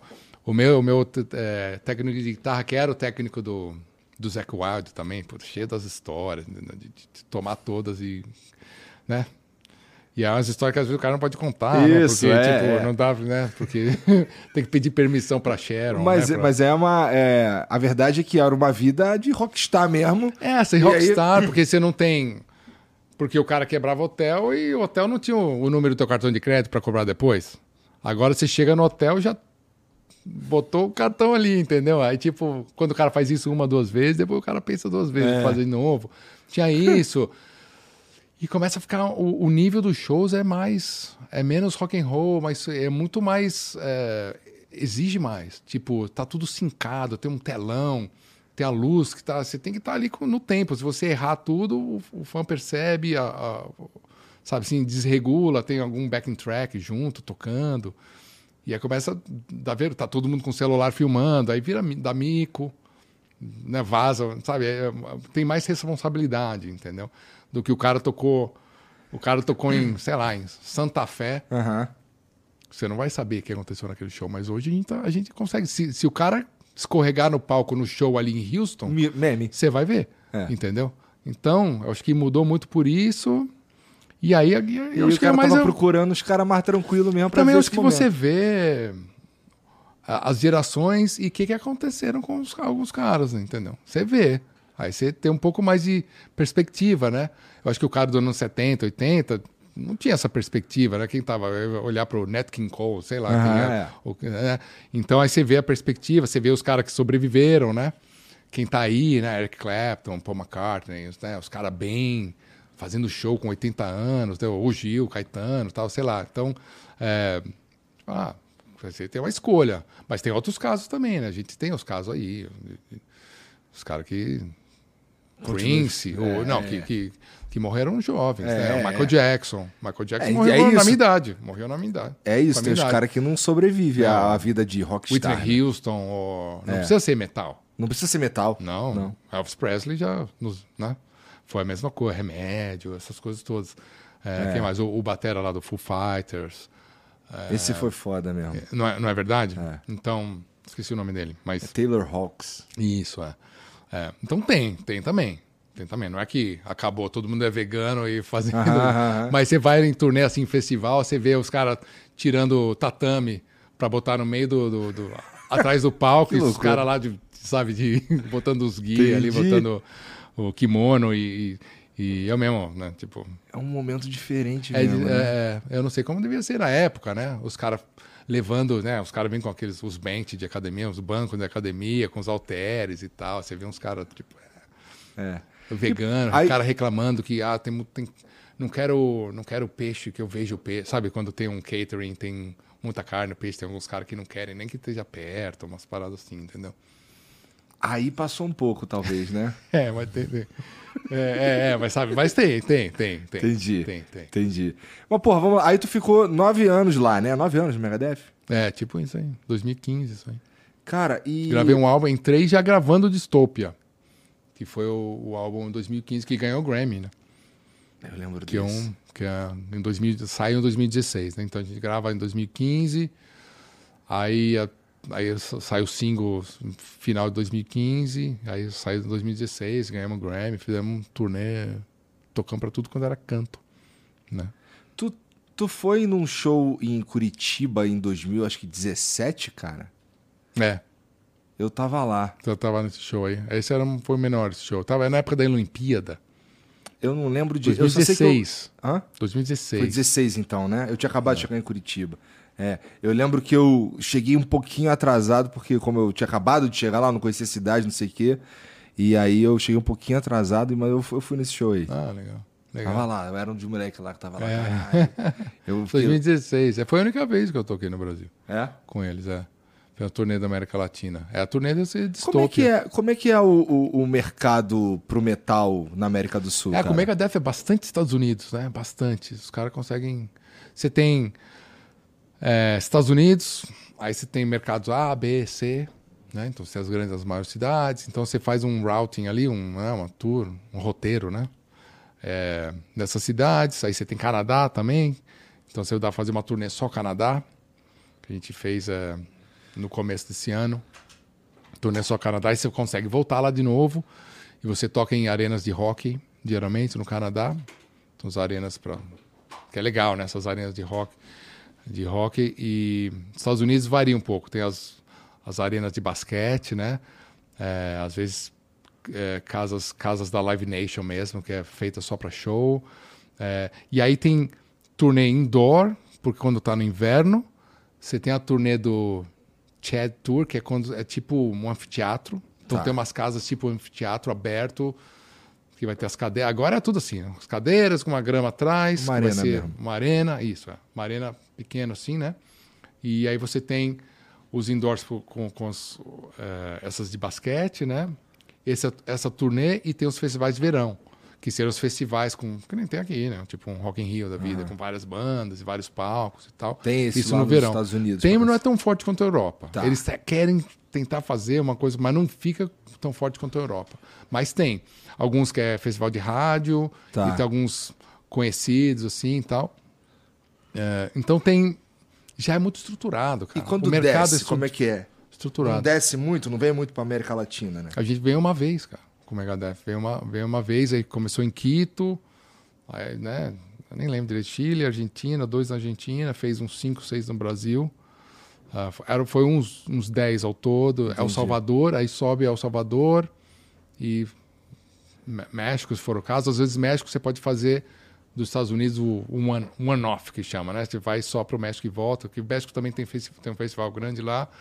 É, e aí você tem na Europa os festivais de verão, que eles são divididos em dois momentos, o começo do verão e o final do verão, que é junho e agosto. E a gente está falando de quê? De Wacken? É, o Wacken é no, em agosto. Então aí no começo tem Hellfest. Então os, os festivais eles não competem entre si. Tá. Então os dois, você vai ter um bem grande no começo e um em agosto, entendeu? Então aí a banda vai num ano nos festivais de junho e fica um mês até comecinho de julho e no outro ano ela vai do meio de julho para agosto.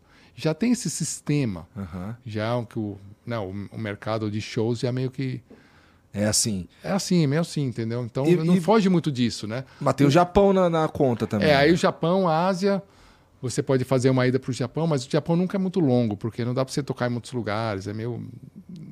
É, tipo, três shows. Mas lá eles gostam de metal pra cacete. Gosta de metal, gosta de tudo, né? Você vê lá, o cara, os caras de jazz tem, tem público, cara de. Sabe assim, tem um mercado para tudo, né? Mas tem pro metal também, assim, o Angra sempre foi bem lá, né? Também, então, quer dizer, não é uma coisa só de thrash metal, ou, de tipo de power metal espadinha, que ele falou, né? tem, tem, tem de tudo, mas o Japão é uma, é uma coisa que você dá para ir para poucos shows e compensa aí. Tá. Da forma que eles fazem, que eles pagam, você consegue ir lá. E às vezes você pode esticar, algumas bandas esticam para a Austrália, porque é muito difícil ir só para a Austrália, então já faz Austrália e Japão. Tem, toda a, tem a parte logística, né? Sim. E aí, de repente, você está no Japão, você pode to tocar em Taiwan, que é perto, ou você pode fazer um Sudeste Asiático, porque isso só para o Sudeste Asiático é longe e talvez não seja tão compensador, tal, e fica essa, esse lance, entendeu? Entendi, entendi. E aí, outros lugares, tipo Israel, toquei uma vez, é, na Rússia, tocou pouco, Moscou. E é. assim, é claro que são momentos de. Bom, você foi. Você falou que assim que você chegou no Megadeth foi fazer a tour do Dystopia, né? Assim, foi, foi pro estúdio gravar o álbum. Foi gravar. Nem conheci os caras direito.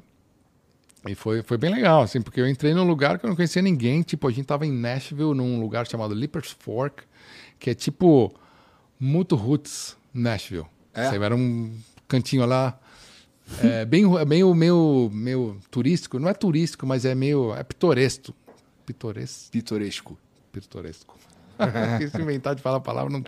É, eu lembro que a gente tava, tava eu e o Ellison comendo um taco, assim, num, tipo, numa terça-feira à tarde, tipo, num lugar lá, que é meio, né, nesse lugar, assim, e aparece o Robert Plant. Caralho. Do Led Zeppelin ali. Perdido. Pedindo informação pra mulher do, da, da, Caralho, do lugar do taco. Sério? Falei, não acredito. O cara entra. Onde que fica o teu lugar? Foi legal demais. Aí eu fui falar, tentar falar com ele, mas ele não não quis dar muita bola para mim. ele tava de rolê mesmo, assim, conhecendo, porque é um lugar interessante, assim, tal, né? Tá. É... Que doideira. É, bem Não, aquele... mas o que eu tô dizendo é que, assim, é, aí tu, tu, chegou lá, não conhecia os caras direito, fez é. o, mas fez o disco, e aí vocês foram pra uma turnê, né? Isso, isso. Então, então essa... Teve um tu... show antes. É, não ah. foi tão... É, teve o álbum, e ali eu conheci o Dave fazendo música, que é bem diferente de fazer turnê. Turnê você tá, tipo, viajando junto, trocando ideia, todo todo tempo, tem muito tempo ocioso, né? Ou de viagem, ou de espera, passar de som, catering, todo mundo junto, banda. Você tem uma interação né, é, maior. No estúdio é aquele negócio hermético, fechado ali, você tem que. Aí é aquela coisa, tem que tocar certo, tem uma pressão, ó, o que eu tocar aqui vai ficar para sempre. Né? Então tem uma certa pressão, né? Uhum. Tipo, não dá para você voltar e refazer. Depois você fez, você fez um solo ou definiu uma melodia, é aquilo e você vai ficar os próximos dois anos tocando aquilo. Então você tem, sabe, assim, você, a gente já tem a experiência, sabe que é assim. E aí você fica, tem uma certa, tem uma pressão, certa não, tem uma pressão, né? É, mas foi legal porque eu, eu sabendo disso e conhecendo os caras, só que era como eu falei, Lippers Fork era bem americano, assim, eu tava me sentindo meio fora, né, o brasileiro ali, né? É, mas rolou, rolou legal e, e deu para conhecer o Dave, mas mas na, na pressão do tempo, do horário, né, de, de estúdio. E aí depois a gente foi tocar meses depois. É, teve um show no Canadá que foi uma estreia, que foi também um festival gigante lá que a gente tocou, Foi a minha estreia, então tive que aí tive que aprender as músicas antigas, porque até então eu não sabia tocar nenhuma, né? Tá. Sabia tocar o que eu gravei. É, Conhecia, né? Aham, tipo, aham. Sym- Symphony of Destruction, sei lá, conhecia as músicas e tal, mas Sabia tocar outra parada. é, outra, outra parada. Aí fui treinando, eu lembro que eu tinha, a gente foi pro Japão com Angra, tinha uma turnê, eu lembro de fazer uma turnê com Angra no Nordeste aprendendo as, as músicas do Megadeth. No voo, assim, ouvindo e tal, enquanto tava tocando. Porque ainda tinha datas com Angra, né? Aham. É, aí a gente fez esse show do Canadá, depois fez uns shows no Japão, Ásia, né? Deu esse rolê de um mercado, né? Que não é um mercado americano, para depois sair o álbum e aí começar a turnê mesmo do Então, álbum. isso, é sobre isso mesmo, porque, é, como você disse, você ainda estava viajando com Angra e tal. Você, já, você deve ter tocado pela primeira vez com o Megadeth em algum palco que você já tinha tocado com Angra antes. Sim. Como é que, como é que tu percebe o, o público, assim, estando em duas bandas diferentes e tal? É a mesma galera que tá curtindo? Não, é diferente, é diferente. Pô. É, é louco, né? Você imagina que é como você, você gosta do Megadeth, gosta do Angra. Claro que tem, né? Mas o público do Megadeth é um pouco diferente. É um pouco diferente. Como é que, quando tu, tu Porque se é um público americano nisso, também. É, um pouco diferente. Mas tem a intersecção, obviamente, né? Aí quando tu se ligou que era diferente, tu, porra, caralho, ó, esse cara funciona diferente. Ou não, ou só foi... É, você vai lendo a sala, né? Como se diz em inglês. Você vai lendo, ah, percebendo como são, porque você faz também os meet and greet, né? A sessão de autógrafo? Aham. você começa a ver, é uma banda mais antiga, então você começa a ver duas gerações já vindo pedir autógrafo, né? Que é legal de ver. maneiro. Então teve um cara lá, ah, comecei a ouvir Megadeth em 85, sei lá, entendeu? E aí o cara tá com filho, entendeu? Esse tipo de coisa. É, os caras adoram o Dave, né? Tem o Dave como, tipo, putz, sabe, Deus, assim, né? E, e- e aí você vê essa relação, né? O cara muito nervoso quando tá o Dave na frente dele. E aí, pra mim, o cara, pô, que legal que você tá fazendo isso aí, meu, desejo sorte, né? Porque os caras já acompanham a banda faz tempo. Então é uma, é uma relação diferente, né? No meu caso, estando na banda e ver como os caras como o Dave se comporta e como os caras se comportam na frente do Dave, assim, é, é legal. Legal. Sinistro, né? E tem o lance do, do aparato da equipe, do, tudo o lance do palco, como se monta, como se faz, o profissionalismo. Que aí é uma banda que consegue trazer profissionais assim de altíssimo nível, né? E consegue espaços e posicionamento num festival ou numa casa de show também Aham. de alto nível. Isso aí dá uma. Fala, caramba, tem. Porque assim, quando você toca nos festivais, o Angra tocava, tipo, vai tocar no Vakin. Você toca no meio do festival, na ta à tarde. Então, assim, você vai ter a banda principal, seja, sei lá, o Iron Maiden, vai estar com todos os trecos montados ali, coberto com pano. Aí vai ter uma. Antes do Iron Maiden, que vai ser uma banda grande também, que vai ter mais a bateria, tá ali meio. tá tudo ali. E aí vai sobrando um, um espa- espacinho no palco ali para as outras bandas, né? Que ainda assim, nesses festivais que o palco é gigante, ainda é legal o palco. Mas quando, quando tira tudo e você entra como headliner, tipo, é muito grande a sensação, entendeu? De falar, cara, tem. Aí você começa a correr, né, pelo palco, né? é longe para chegar no. Aí você começa a ter um outro treino, que é da música, é dos times para você chegar nos lugares. Que quando você toca num bar, não tem isso. Você dá um passo, você tropeçou no cantor. Porra, mas essa percepção Entendeu? Mas quando tá me você tá assim, porque é muito maior que aqui, né? Aham, É claro. tipo, os- o final do palco tá no final da- daqui, da- entendeu? Tá lá na rua. Aham. Então você, cara, eu preciso estar, quando começar o refrão, eu preciso estar lá naquele lado, que o microfone tá lá, entendeu? Você começa a pegar esse timing, assim, é legal, é legal. E deve ser muito louco mesmo, porque, vamos lá, eu tô assistindo assim e não é uma parada que me impacta. Tipo, tem umas paradas cobrindo outras coisas e que as bandas, os headliner é que é o bagulho todo montado e foda. É, meio, na verdade, meio que construído pra aquele cara, É, né? exato. E É. você tava nas duas posições, passou pelas duas posições. Passei pelas duas, né? Não, mesmo com o Megadeth, você pega. Se você toca. A gente já tocou várias vezes antes do Kiss, por exemplo. Os caras têm coisa. Depende da banda que é headliner. Se você pega o, o Kiss tocando an- é, no final, os caras têm um monte de coisa né, do Kiss. E aí tem menos espaço. Mas aí, aí você vê também qual é. Tem toda uma negociação de quanto Aham. que precisa, o espaço, o mínimo que pode se trabalhar. Tem todo um. Nossa, é bem. tudo uma ciência mesmo, É. complexa. Eu meio que sei até de, de cabeça a distância. É? É, bom, posso estar enganado, posso, posso ter esquecido, mas é tipo 21 pés do microfone ao, ao, Tá. ao drum riser. Tem que ter essa distância, esse é o mínimo que Entendi. dá. Porque tem uma questão de, de engenharia sonora também. Quando começa a ficar um palco menor, é mais difícil trabalhar o som para ter a qualidade que você espera lá na frente. Um, porque aí o, o microfone está pegando o prato da bateria, que a bateria está logo aqui, entendeu? E coisas desse gênero. Assim. Então tem, quanto maior o espaço, também vai ficar mais limpo para o público o som, né? Interessante. É, tem vários. Nossa, tem muita coisa de. Aliás, o, o, o, grande Stanley Soares é o brasileiro que faz o som lá no, no Megadeth. Também. É? Gênio do. Maneiro. É. Pô, e aí tu, porra, tá ali. E eu vi lá também, lá no Amplifica, a razão pela qual tu saiu. E pessoalmente, meu irmão, eu achei muito foda. Ah, é? Eu achei muito foda, porque assim. Sabe que é maluco? Eu vou falar uma parada aqui que é que na minha cabeça faz sentido. É, eu achei. Eu achei o motivo que você saiu, ele, ele me lembrou o motivo do imperador ter parado de jogar bola. Que, ah, cara, isso aqui é. não tá. Eu acho que eu sou mais feliz se eu fizer essa parada aqui. Eu não lembro o que, que foi. Não, é, no caso dele foi isso. No caso dele, ele, cara, eu não quero mais jogar bola. É, eu não tô mais feliz, eu quero só voltar para casa e ficar com a minha família. Ah, é? E foda-se, o dinheiro, foda-se, entendeu? É, é. Não sei se foi. Não, é. Não, não, assim, na minha cabeça fez sentido porque tu falou assim, cara, eu saí numa boa, a gente conversou. É, e, pô, eu quis ficar mais tempo em casa, cara. Eu... É, eu tive uma situação que eu precisei, eu queria. É porque assim, você tá em turnê. E aí ia ter uma. Geralmente os caras sabem porque ficar puto um com o outro né? Exato, é, né? exato. Não, a, questão, a, questão do, legal. a questão da tensão numa turnê, o cara pode, tipo com o Rafa aí, que a gente fez o 5 horas. Pô, já discuti com o Rafa várias vezes. eu acho que faz parte. E eu acho que tem que ter, inclusive. Até falei pro Rafa isso, no, no, Rafael, essa conversa, falei, eu acho que tem que ter, porque a dinâmica do, certa faísca, certo atrito, ela é boa para para o resultado musical. Pelo menos no resultado musical. Não sei em outra situação, numa empresa, alguma coisa, um grupo de outra coisa. Mas resultado musical da criatividade, de você colocar as suas ideias, de você brigar pelas suas ideias e o outro cara, sabe assim, esse esse um certo embate até um certo ponto, antes, né? não a, a, um ponto da banda né? quebrar, é, rachar. quebrar, quebrar, mas eu acho importante. Então, com o próprio Rafael, a, da, da amizade longa, vários momentos de de meio certo atrito, mas sem nunca perder o respeito e admiração pelo outro. Então acho que isso é. No Megadeth é a mesma coisa. Tipo, tenho maior respeito e admiração pelo Dave. Entendeu? Então não quero destruir isso.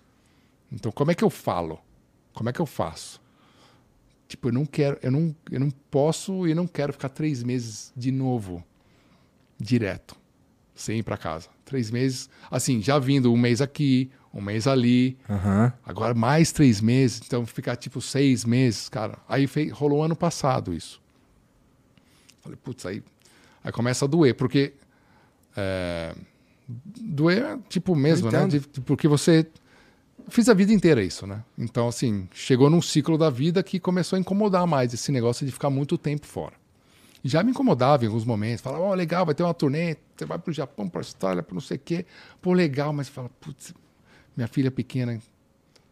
Então você já tem esse conflito. E esse conflito, se você conversar com a maioria dos músicos, qualquer cara da estrada, e a gente está falando não só profissão músico, né? Profissão caminhoneiro, uhum. profissão médico, profissão vendedor, businessman, sei lá o que seja, né? O cara tem várias profissões que o cara tem esse conflito, que a gente vê, né? É... Então esse conflito vai vindo, você vai, né? Manejando o conflito, tal. Quando aí, você é mais jovem é mais fácil, eu imagino. Ah, quando, quando você, tem você, não tem, você não tem filho, você, tem filho, quer, é, quando você tem filho, né? você quer ir é. muito. Aí quando você tem filho, aí você começa a pô, ponderar as coisas. Né? Minha filha está com 12 anos. Então, assim, são 12 anos ponderando isso. Não foi tipo semana passada. São 12 anos. Cara, putz, será que é isso mesmo tal? É, e não que eu não queira fazer turnê. Eu acho que chegou num ponto que teve ano passado, aí tipo, em casa eu precisava ficar mais por algumas situações mesmo, assim, que uhum. precisava ficar mais, é, um pouco mais difíceis, né? Agora eu tenho três filhos, né? E aí, falei, cara, três meses, é, tipo, aí ano passado eu falei, três meses, cara. E aí foi difícil, mas eu fiz, três meses. E aí esse ano apareceu de novo, começou, porque assim, ó, ah, vai ter uma tour de um mês, ah, vai ter mais um show aqui, aí botou mais um, vai ter mais um aqui. Então, como vai tem esse aqui começa a preencher, você vai ver, três meses, cara. Aí falei, putz, David, eu não consigo fazer. Posso não fazer o último mês? Foi isso que eu começou assim, né? É, Cara, eu não queria fazer esse último mês. Eu faço todos os festivais da Europa, que são é, Vakin, os importantes. Aí ia ter um show no Alasca, acabou não tendo. Tinha um show nos Estados Unidos em. Não, tinha festival grande também, mas tinha outros shows, assim, em umas cidades. Falei, cara, já fez pra caramba nos Estados Unidos, posso não ir, né? Tipo. Aí fica um negócio, pô, mas por que tal? Não, a gente traz tua família. Ele foi super legal, tipo. A gente traz tua ajudar família. mesmo. né? Exato. A gente pode alugar uma casa, fica toda a tua família lá, você vai e volta, sabe assim? Tipo, ele realmente tentou ajudar. Tudo que o cartão de crédito pode comprar, Ele tentou ajudar. ele tentou. Mas eu falei, cara, isso. Né? a propaganda, né? Tipo, isso o cartão de crédito não dá. Porque os filhos estão na escola, não dá pra, tipo, botar os caras na turnê, é pesado. Você via... As viagens, caralho, cada dia né? numa cidade. É. É, é pesado. Tipo, no corpo, né? Tipo, a gente faz porque a gente gosta, a gente já tem meio, né? Tá meio barato, assim, né? Tipo, tem uma casca já de, tipo, de curtir, gosta, e é o que você gosta de fazer. Então, você sempre tem aquela energia a mais, assim. Porque, às vezes, tem pessoas que vêm, assim, ó amigo, ou sei lá, ou namorada de alguém, ou esposa, e fica uma, sei lá, três, quatro dias na turnê. Os caras, eu vou pra casa. Como vocês conseguem fazer isso, entendeu? Porque é tipo... Aí chega no hotel e sai, vai, toca, não sei o quê. Mas é tipo... A música é tão a nossa... Né, a nossa água, né? Nosso alimento, tipo, da alma mesmo, que a gente quer fazer. A gente faz tudo isso pra ficar uma hora no palco. É muito louco. É muito louco. É muito louco. Você faz, você vai. Porque às vezes você vai num festival no Japão que você toca uma 60 minutos. E você pegou aquele voo, fez todo aquele negócio, foi no hotel, mas você- é legal também, né? Porque você tá com galera da banda ou da equipe, sabe, num, num hotel legal, você come num tipo um país diferente, uma cidade diferente, você aprende muito. Eu aprendi muito na minha vida de só de ver, eu vi coisas, né? é, diferentes. Mas né? não é a mesma coisa que tá em casa com a. com Aí chega uma hora, tipo, e também uma, tem uma hora que os filhos precisam, porque né, tem uma questão mais séria, que você precisa lá. Aí você fala, putz, mas eu vou estar aqui posando de rockstar e, e, É.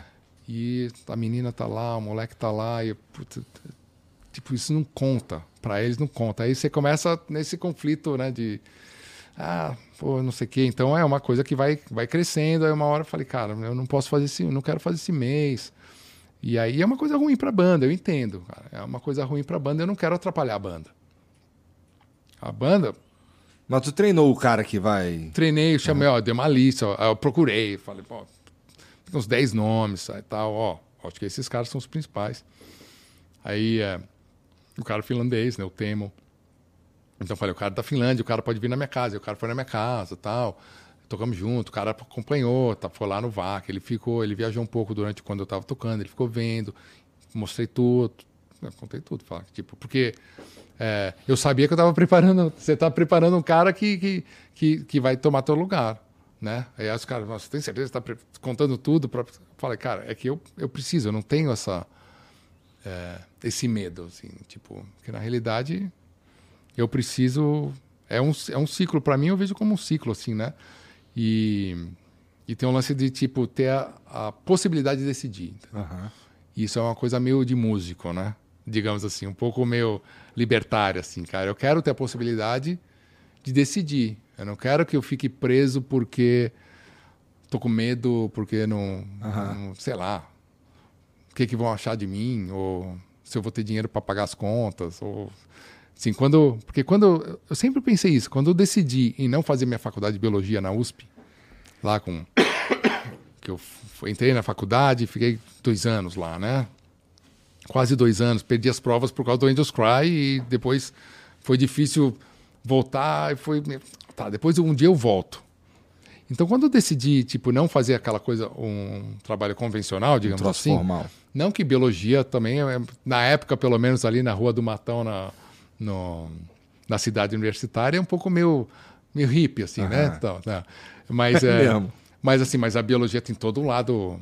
Eu gostava da biolo- biologia molecular, então tem do lado do, do DNA, genoma, projeto genoma. É, mas se você põe do lado, assim, é, um cara que é músico, um cara que é biólogo, biólogo é considerado tradicional. É, né? seria uma profissão, você pode trabalhar É. no laboratório, o que seja. Mas aí. aí é, Então eu decidi ali, né? Eu vou ser músico. Sem sem saber de Angra, nada. Tipo, sei lá o que vai acontecer, né?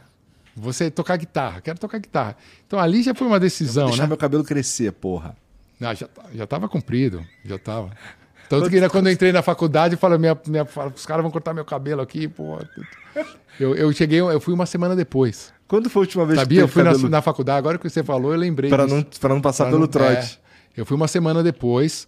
Eu fui conversar com um cara lá do, sei lá, do centro acadêmico, sei lá, um cara importante lá, Aham. do, do- né? E fala, pô, cara, e o cara era meio barbudão tal, assim, né?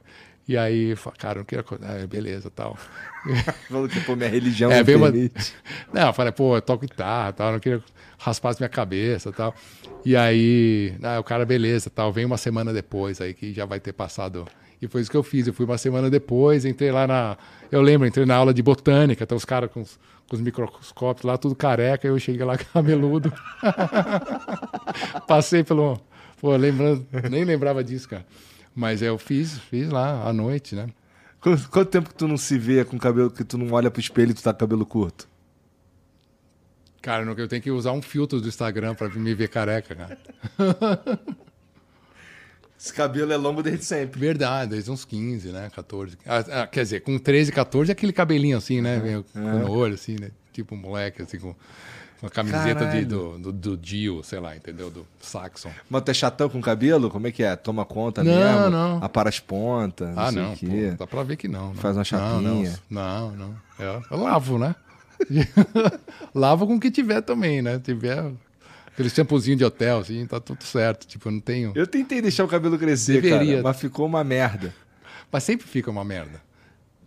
É que assim... Mas fica, tipo, tem que esperar. É! Tem que esperar. Então eu fiquei parecendo um sol, tá ligado? assim, muito grande, eu sou cabeçudo, tá ligado? Ainda com o cabelo, tentando deixando, deixar o cabelo crescer lá por aí nessa época aí, 2001, 2002, É. por aí. Eu tava tentando, e assim, eu era muito magrelo nessa época. Então era uma coisa horrível mesmo, era uma coisa feia É. de ver. E eu era o cara que Não, mas andava... você pega umas fotos minhas ali também, cara. Os cabelos. Eu, é, eu sou de uma fase pior ainda. Que eu começo a deixar o cabelo crescer no final dos oit- anos 80. Então tinha aquela franja, né? E, e e a moda era ter um cabelo meio. Era pra ser grande, assim. é. Então tinha que dar umas amassadas, Tá. assim, um negócio. Mas não chegou a ficar- ter um mullet. Fica meio. O que, que é mullet? É Mullet, como- ele é- Não, ele é- não, isso aí é o Chitãozinho Sororó, Isso, né? é. Não, não, não, não. Aí não. Isso aí. Isso na época era. é, deixa pros, pros caras do sertanejo. o mullet, é. Entendi. Não, era aquela coisa meio Vince Neil, né? Motley Crue, um cabelo Tá. meio, meio armado, assim. Tá. Mas O meu, o a- meu a ficou franja, a franja que era o lance, né? Que meu cabelo é meio. meio. né? Como chama? Ok, um ondulado, ondulado, ondulado, é. Tá. Desculpa, às vezes, tipo, esquece, faltam umas palavras assim. Mas a franja, né? Fica aquela coisa. É. É, mas eu, é, o cabelo tá. Vai, a gente vai, vai indo, né? Enquanto, Deu sorte enquanto, de, enquanto, do cabelo enquanto, ficar aí. Enquanto ficar. É, não tem o mesmo nu- é, quantidade de fios por centímetros é, como tinha, mas é, ainda mais ou menos tá aí, né? Mas tu pinta, que não tem branco, pô. Não, cara, não faço nada. É mesmo? Não, se olhar de perto tem branco sim, tem que procurar. Mas é, não, não faço nada. Ainda não, né? Entendi. A barba, se deixar a barba, ela tá mais branca. Sem entrar em outros detalhes também, né? não, mas é o cabelo. É, meu cabelo não, não, não tá tão branco, né? Como deveria, né? É. Porque eu cin- 51 eu tenho. Mas não. Quando começar a ficar branco mesmo, eu vou ver se alguém me fala o que tá, tá parecendo aí o, sei lá. Quem usa cabelo branco? Não sei. De- Sei lá comprido, também. branco, o Brian May, né? De repente ele pintava de preto, de repente ele apareceu branco. O cara do Queen, o guitarrista. Tá, Queen, tá, tá. né? O, sei lá, cabelo comprido branco, tem um cara do Saxon. Ah, é, você não sabe, que seja, mas o Bruce, né? O Bruce Dickinson, né? É, É, é, Cabelo é, comprido É branco. rock and roll ficar velho também, porra. Né? é, é um estilo, é. Você vê, né, nossos ídolos, pô, os caras estão já com uma idade, né? Você começa a ver os, os números, né? Fala, caramba, os caras estão com 70, o Ozzy, esses caras, É, né? é. Ah. Eu fui ver, eu fui ver. Eu lembro que a última vez que eu fui ver o, o Hansi do Blind Guardian, o cara tá careca, mano. É, mas isso chega pra todos. Isso Então, é, e não, aí- é negócio de perder cabelo, é, Não, mas assim, é, é o muito. próprio É, cabelo, né? É. Bom, eu Mas pus você- cabelo aqui, tá ligado? Ah, você pôs Que- cabelo. Ô, Jean, pega aquela lá pro, pro Kiko ver. É, eu... Como é que é? Vai, vou ganhar um, um- Olha lá. Tem um desconto aí, um link? Kiko, Não, olha lá, aquilo não. ali, ó. Olha aquilo ali, ó. Olha só. Charme, hein? Bonito, né? Entendi, entendi. Aí, é, é. bom, ficou bom o trabalho, hein? É, é. Ficou bonito, hein? E é, pô, o, o lance Tá é que pra mim é. Aí eu... você tava pintando essa barba aí, hein? Não, pior que não. É Não? que é que, bom, depois do ano passado ficou muito branco. Ah, entendi. Olha só. É. Mas Papo cabelo. Pra mim é muito maluco porque assim, eu, eu eu tô vendo vocês desde sempre na minha perspectiva, tá ligado? Sim. E assim, dá pra ver vocês envelhecendo, dá pra ver as Que transformações. papo legal. É, exato. Dá pra ver, pô. Não, é, é legal isso, né? Acho que é bom. Pra né? mim, co- co- como fã, é legal mesmo. É, Fica assim, é. caralho. Não, né? às vezes eu vejo umas fotos e tal. E às vezes as fotos não é nem tão antiga, né? Você vê uma foto assim de, sei lá, 2012, tipo uma cara bem mais nova, né? Você fala, tá. Pô, mas você 2012, amigão, tem mais de 10 anos. É, então, mas você vê uma diferença E- já, né? então, Porque e- na minha na, eh, na cabeça, tipo, foi ontem. É, eu falo, falo isso por moleque, assim, eu lembro de 2001, 2002 como se fosse ontem. É. É 2001, não sei, mas. é, Não, eu lembro, ser- eu lembro é. o que eu tava fazendo, eu lembro que eu tava, que eu gostava. Eu Porque lembro 2012, assim, é porque eu acho que a tecnologia ela foi muito rápida. Então, né, eu tive 2012, sei lá, em 2012 a vida era muito parecida. Você fala em 2001, já tinha uma vida. 90 É, já é diferente, é. porque não tinha celular, não- É. a internet, nem sei, não tinha internet. 2000 e pouco a internet de escada, chega no hotel lá, botar aquele fiozinho, É, com aquele barulho. Aí para mandar um, um e-mail, assim, tipo. é, sabe assim, eu lembro que a, a capa do. Capa do Rebirth, né? Ah. É 2001. É. Um tinha- anjão, pá. É, o Anjão. né? A gente tinha feito todo, todo o trabalho. A capa tinha uma outra capa, que é um iceberg, que Ah. tá dentro do álbum. Aquilo era pra ser a capa. Aquilo era pra ser a capa. Puta, mas não tem cara de capa. A gente tava, isso aqui não tem cara de capa. É, feito pelo Marcelo Rossi, todo, todo, não um padre, é um fotógrafo, só pra, né? Mas é, é, tinha feito toda a arte, ia ser a capa. Mas não é a capa, não é a capa. E a gente tinha contactado também a, a, a Isabel de Amorim, que tinha feito a, a capa do Fireworks, que foi o álbum anterior. Falou, ah, faz uma capa pra gente, meio que na onda do Anga, ela já sabia. Aí ela mandou, ela fez uma capa e mandou. A gente tava, "Puta, vai ser o iceberg, mas não é isso, mas vai ser porque tinha que entregar o material. E aí vem na internet de escada, assim, ó, montando assim, sabe, descendo aquela foto. E tava eu e o Edu, assim, a gente vendo, abrindo, assim, vendo aquela capa do anjo, sabe? Aquela sensação, é isso, né? Mas eu lembro da internet de escada, que a, a imagem se formando aos poucos e a gente esperando, assim, tipo, a capa, até ficar, assim, só vendo os pedacinhos, sabe? Vendo. Animal. É, ficou aquela capa. Hoje então, se você olhar o, se você olhar o álbum, você vai ver que a capa, o tipo de, o tipo de trabalho né, do do design não tem nada a ver com o que está dentro. Não conversa com o que está dentro. A capa não conversa.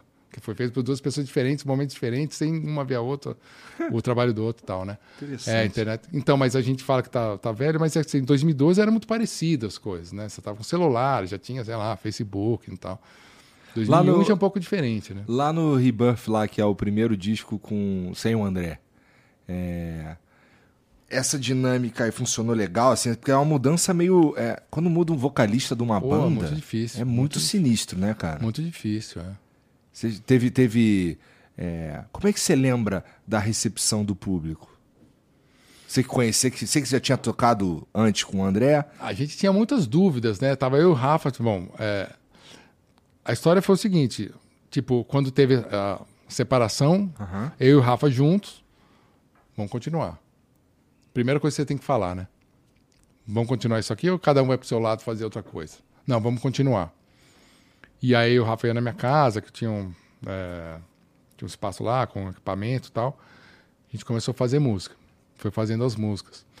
E aí, e vamos achar a banda. E aí eu lembro que teve um lance que a gente fez uma entrevista para MTV, falou que estava selecionando tal, e aí recebeu um monte de material, é, né, os- eh, gravações e vídeos e tal da galera. E a gente escolheu, então fez alguns testes com alguns bateras na minha casa, que eu tinha uma batera lá, chamava os caras e tal. E aí, três, quatro caras que a gente selecionou e vocalista também. A gente foi no estúdio, tinha uns, uns três, quatro, assim.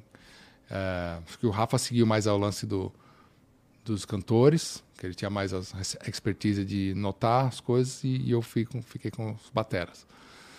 E aí, o Aquiles foi o cara que a gente selecionou, O Aquiles estava fazendo o que antes? Tu, tu ele sabe? tinha uma banda chamada Hangar e ele trabalhava numa empresa. é, ele era um cara de marketing de uma empresa de autopeças. Caralho, que doido, nada a ver. É. E ele tinha mudado para São Paulo, ele estava buscando para mudar São Paulo. É, ele estava vindo para São Paulo. Então ele tipo vinha todo arrumado de Aham. camisa e tal para para fazer, dando uma escapada do trabalho e tal, né? Entendi. É, é, tinha cabelo curto e tudo mais, entendeu? É, nessa fase, se você olhar. E o Felipe Andreoli já conhecia, porque todo mundo falava que eu tocava bem lá do, do, do Conservatório Souza Lima. E o Felipe eu chamei em casa, vi ele tocar uma vez, já, tipo, é o cara Entendi. né? É, e, e- e o Aquiles também, super sólido, né? A gente já tinha essa experiência do negócio da gravação lá, precisa ter um batera sólido, né? O Aquiles tinha já essa cabeça, Entendi. super sólido. E o Edu, a gente já tinha tocado em... Com Angra, e- e- ele, tinha uma, uma outra banda, então a gente já tinha toca- feito a abertura do nosso show, a gente já tinha visto ele é, tocar. Ele já tinha feito um ensaio com a gente, porque uma vez lá para trás o André que saía antes de gravar o Fireworks. E o Edu foi no ensaio. Entendi. E aí ele foi no ensaio, cantou, fala, pô, que legal, esse cara sabe criar melodia, porque o Edu é bem musical, né? É, e aí a gente chamou o Edu, é, o pessoal falava bem, os amigos falavam, ah, o Edu é super gente fina, legal pra caramba, isso conta. Aí teve essas conversas, né, de passar o dia conversando, gravamos, a... eu lembro do Edu, eu gravei ele cantando Nothing to Say, pra ver e também alguma coisa que a gente já tinha composto. A gente tava usando uma música que é a Running Alone, que tá no Rebirth, como música nova de referência, e pegava uma outra música tipo Nothing to Say, uma Carry On, pra ver. a- a- esse era meio que um teste, de certa forma. Vamos E sacanagem botar os outros pra cantar Carry On. É, total, é. É eu sei. é, é bem específico, mas é, um, é do repertório, né? Então a pessoa tem que Não meio tem que saber, não não tem tá, como, né? não tem como não fazer, né? E aí a gente e a gente foi fazendo essa nova banda, que não era o Angra, É. era uma nova banda. E a gente ficou no dilema de chamar Angra ou não. Eu, Rafael, vamos chamar de Angra ou vai ter outro nome? E aí tinha um cara que a gente respeitava muito da gravadora francesa, que ajudou o Angra ser o que foi na Europa tal, né? É, o Olivier Garnier, a gente most, é, falava, ele falava, não, vocês não podem chamar Angra. Angra morreu. E era um parceiro forte, que a gente, né, não pode, pô, não pode, porque não é mais o André, não são os mesmos caras, não vai ser... Aí a gente gravou aquela demo sem o nome Angra, Acid Rain, as músicas, algumas músicas, então, e mandou pra ele. E ele falou, tem que chamar Angra. Esse cara que estava relutante. E aí foi quando ele falou, falar, então, se esse cara, porque ele sempre foi um, ah, aqueles caras que você Não, se, foi, se a música foi confia, capaz né? de mudar a, opinião, a opinião desse cara aqui que a gente confia, Exatamente, porque tem aqueles caras meio mentor, assim, meio que você confia, que você trabalhou junto e tal. E aí, falar, então, Então, é tá. Angra. Aí a gente botou na demo lá o logo, que a gente podia, porque o acordo que tinha sido que os caras iam sair do Angra, então a gente podia usar o, o, o- nome do Angra. Aham. E aí, nova banda, novo Angra. E, mas aí já a gente já tinha mostrado essa demo para esse cara importante, para algumas pessoas, e as pessoas estavam, pô, é legal. Acid Rain, Rebirth, Running Alone. Eu não lembro se tinha qual outra música tinha, mas tinha uma demozinha assim, né? Não era, não, não fizemos para vender a demo nem nada, mas mostramos para umas pessoas. Minha pessoas música favorita desse disco é Heroes of Sand. Heroes of Sand não tinha ainda, que é uma música do Edu. Aí ele trouxe depois. Nessa demo estão as músicas que eu fiz com o Rafa, algumas músicas que eu fiz com o Rafa. Aí depois veio Heroes of Sand, Nova Era. Aí já o Nossa, Edu. Esse eu escutei pra caralho também. É, né? É. É. Escutei pra caralho. Eu lembro que eu escutei por, por um longo período até. Porque eu lembro em 2004 eu tava no quartel e eu escutava ainda. Pra caralho. Pra caralho, escutava pra caralho. É, é. Bem essa voz. Em turnê, tudo, é. Era diferente, assim, agora. Bom, se bem que eu não sei. é, Existe, existe um, um jeito de fazer música hoje que ele é, é um pouco mais. Putz, eu não quero usar a palavra descartável, mas ele é mais rápido, ele é mais ágil. É, tem artista, por exemplo, que de, de outras vertentes, vai, majoritariamente, não sei se no metal tem muito isso. É, o cara ele precisa soltar música todo mês, tá ligado? Ele precisa soltar música pra caralho ao longo do ano e tal. E é, uma, é um jeito diferente de encarar. Eu não sei se, eu não sei se é uma imposição do mercado do metal, por exemplo, que precisa ser. é, tem um padrão que você espera e que é difícil de ficar replicando pra caralho. Que nem algumas outras vertentes que. Putz, eu não quero nem falar que é mais fácil. Não, é- fala é que você tem que falar. pô. É porque assim, eu sinto que elas são menos é, trabalhosas, sabe? É, eu, Tipo escu- quem? eu escutar um, É eu escutar um metal e escutar um trap são duas paradas diferentes. Hum. Tá ligado? O trap é, pô, é- é- o cara faz tudo no computador Sim. e tem o seu valor. Tem- real- eu também realmente acho que tem o seu valor, tá ligado? É, mas o, o- o- é diferente a produção da música do trap pro metal, porque, pô, no metal tu tem que fazer o solo, irmão. Porque espera-se que você faça Hum. o solo. E espera-se que ele seja perfeito e lindo e não sei o quê. Espera-se isso, né? Então tem uma, uma é uma passada diferente na produção, sabe? É um troço Uhum. assim mais ah, cuidadoso, eu diria. Do, de, de Do- algumas... no metal. É, no diz. metal. Assim, E aí o que, que isso faz? Isso faz que você. que bandas de metal não consigam soltar é, música toda hora. Toda hora. Né? Isso deve ter um impacto Hum. na, na popularidade, porque assim, o mundo não quer saber disso. O mundo É, só quer mais exatamente. rápido e foda-se. O mundo Né? você diz o algoritmo. É. basicamente, É. né? A expectativa das pessoas. Não, você tem toda a razão, mas é porque o, o trap, eu não- nem sei muito, não Vamos falar de Mas K-pop. K- K-pop é meio isso, assim. é- Mas, as é, coisas são mais rápidas, entendeu? Se fosse, é, sim, o próprio sertanejo também. Você faz um single, vê se cola, aí se colar, faz o próximo, né? Tem essa. Eu acho que tem um, um lado de uma mentalidade de um estilo dos seus heróis. É, você gostar de certos álbuns, você é fã de álbum e não de música, não é verdade? Você acabou de você citou álbuns, você não citou música. Quando você fala, eu gosto do Euthanasia. É, Eu gosto, o Rebirth eu vi muito. Então você tá e dentro daquele álbum você tem as suas preferidas e tal, mas você tem uma conexão com o álbum, né? Então você, ah, eu gosto do Physical Graffiti do Led Zeppelin. Eu gosto de tal, sabe assim, Heaven and Hell. Aham. tal. Então, tanto que vira o álbum, vira o no- virou o nome da banda, né, do- dos caras do Sabbath, tal, do Dio, Heaven and Hell. Então, acho que tem uma cultura do álbum, né? Ah, ten- que música sensacional, inclusive, tem- mas vai lá. t- Tentando pensar aqui com o que você falou. Ah. Tem um lance da cultura. É, disso, de ser álbuns. Porque você consegue passar a tua mensagem através de um compilado de músicas. De um que tem um conceito, tem, né, um- é um trabalho. Não é tipo uma música para ver se pega. Eu acho que tem uma coisa um pouco mais. Que nem um cara de música erudita não vai fazer. Ele vai fazer uma sinfonia. Que vai ter 30 minutos, sei lá, 45 Aham, minutos. né? Não vai vou fazer um negócio de um minuto. Talvez até tenha, mas é, a, a coisa é porque os, as suas referências são as grandes peças, as grandes obras, etc. As referências. E o Então, cara que gosta metal- daquilo tá esperando aquilo. o cara que ouve também está esperando aquilo. Né? Então, acho que é uma das coisas. Outra é que todo mundo toca. Então, assim, é dá trabalho e é custoso. E por isso que certos outros estilos, muitas vezes eles ganham. Eles, é, a gente pode até voltar na história. E você vai ver que certos estilos eles começam a entrar na popularidade porque é mais barato de se criar também. né? Então, quando você tem uma big band no jazz antes da Segunda Guerra e pós Segunda Guerra, vira quarteto de jazz. Porque já não tem mais grana, trio, quarteto, Aham. né? Então, batera, baixo, né? Tipo, né?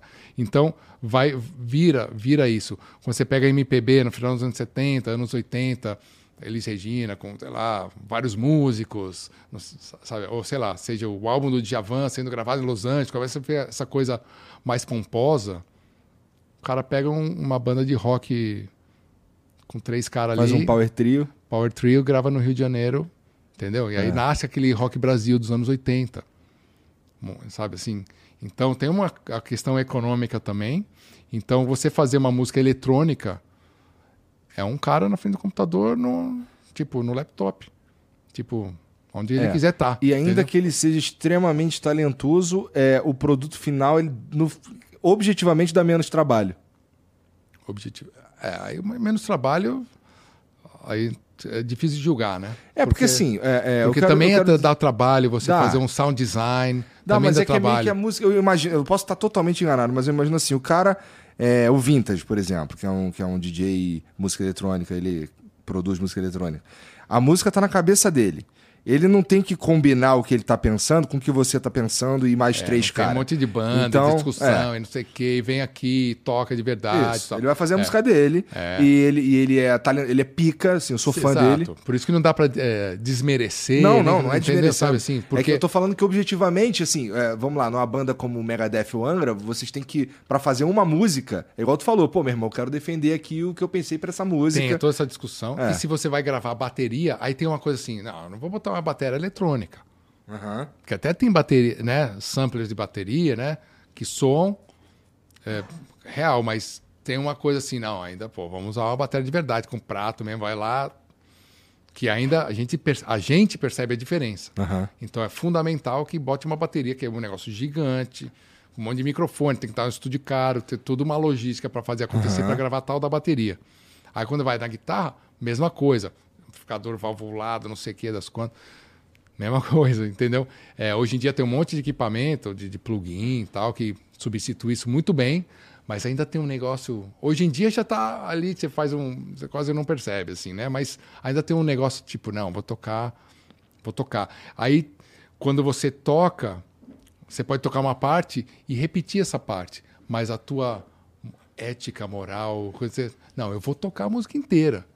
Então acho que porque a gente vem desses nossos heróis, os caras tocavam música inteira, a gente ouvia, ah, os caras gravaram ao vivo, isso tal.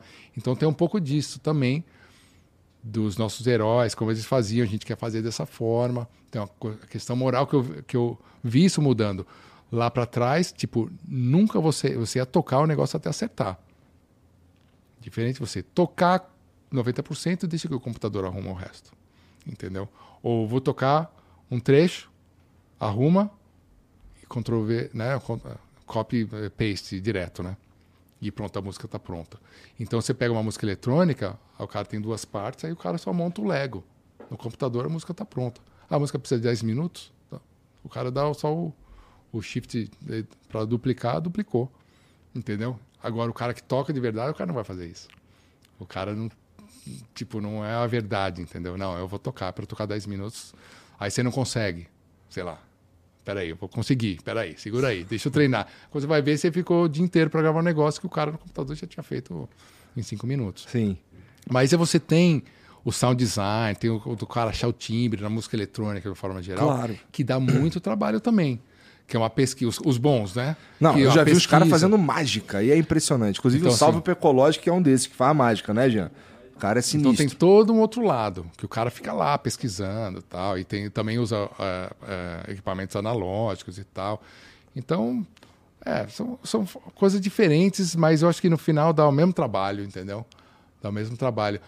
O, o que eu viria nesse lance de fazer mais músicas é, assim, porque tem que ver se quem está fazendo, ele já está fazendo um monte de coisa e depois escolhe quem vai cantar. Né? Então, é, se tem vários compositores, porque muitas vezes você vê, ah, os caras estão lançando um monte de música todo mês, mas quem compõe e quem está produzindo? Porque pode ter um time atrás. E uma banda não tem um time maior, a banda é a banda. Entendeu? Você pega a música da Beyoncé, ela tem oito Aham. compositores. Tá. Então, como é que é essa história de ter oito compositores? Então, é, aí fica mais prático, né? Porque, ó, esse cara está fazendo aqui, tem outro ali fazendo, tem outro, um grupo de oito aqui, um grupo de oito aqui, fazendo 50 músicas para Beyoncé. Não sei se é assim, tá? Mas Tá. é meio assim. Vai, a escolhe. Ah, vão, essas vão pro álbum. Então, é diferente de uma banda, são quatro cabeças, ou três, ou às vezes uma cabeça, duas, que vai ter que pensar no negócio inteiro, vai demorar muito mais. É. E você não pode botar um cara externo. Algumas bandas fazem, o Kiss tem, música, o Aer- o Aerosmith tem, com compositor externo, que é o Desmond Child fez música pro Kiss, fez música pro Aerosmith, fez música um monte de gente. Mas você pega as músicas do Justin Bieber e não sei o quê, são outros compositores. Não tem um cara compondo, compondo, compondo. Tem um time de compositor, um estúdio com um monte de gente fazendo música. Tipo, Aham. fabricando mesmo. É, Nesse sentido aí da, de músicas de outros compositores ou até de outros artistas, é, por, que, que, por que, que tem Wuthering Heights no, no Angels Cry?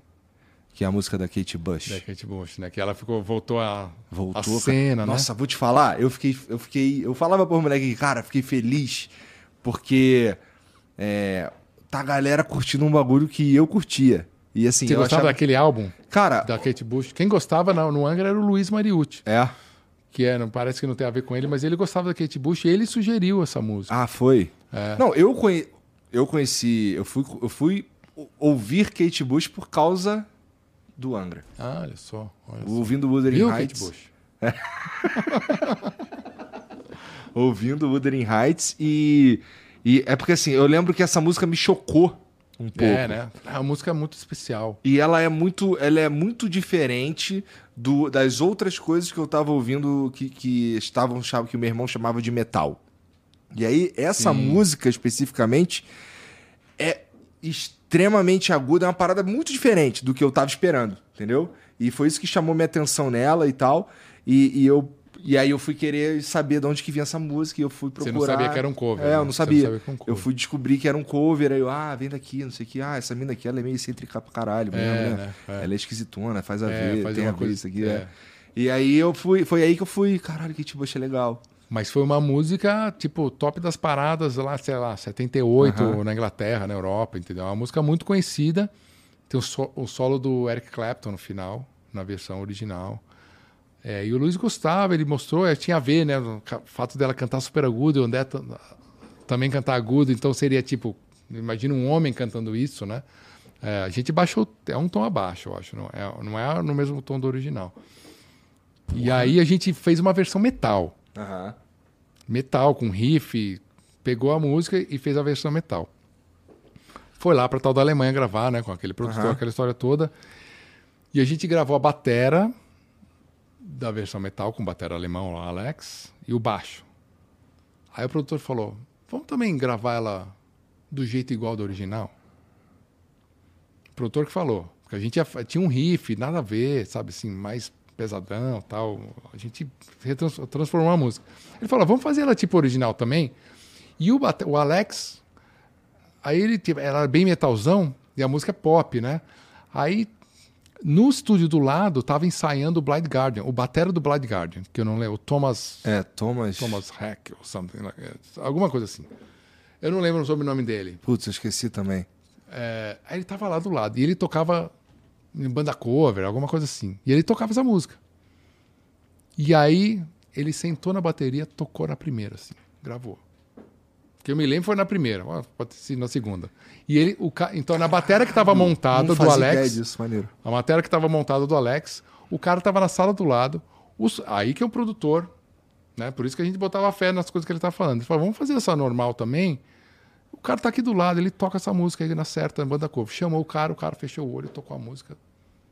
Pronto. E agora a gente tinha, porque tinha que ser jogo rápido, que era uma ideia extra pro álbum, certo? Porque a gente já tinha gravado a batera da versão metal, cheia de outras partes, né? E aí, e aí o Luiz gravou o baixo, e aí, tipo, na hora a gente percebeu, cara, é a versão original. E eu nem gravei a guitarra dessa versão metal. Ficou abandonado o baixo e a bateria gravado. A gente foi, focou na, na versão original, com tempo, aquela coisa meio balada, e aí ficou a versão que virou. E foi uma música que no Japão foi Carry On tal, mas para a Europa, esse Olivier, o cara da França que eu falei e tal, né, que, que, que ajudou na época do Rebirth, ele conheceu o Angra por causa dessa música. Ele, quando ele ouviu, falou: quem canta isso? Quem tá tocando assim? E aí ele falou: ah, uma banda Angra e tal. E aí ele falou: quero assinar essa banda por causa dessa música, por causa dessa, dessa versão. Então, para a Europa foi legal essa música, porque era uma música conhecida na Europa.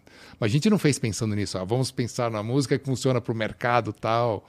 Acabou sendo isso, né? Carry On para o japonês, que gostava da coisa técnica e rápida, e a Kate Bush foi, foi esse elo dentro na Europa, porque era uma música muito conhecida para os europeus, entendeu? Entendi, porra. E no Brasil foi legal também.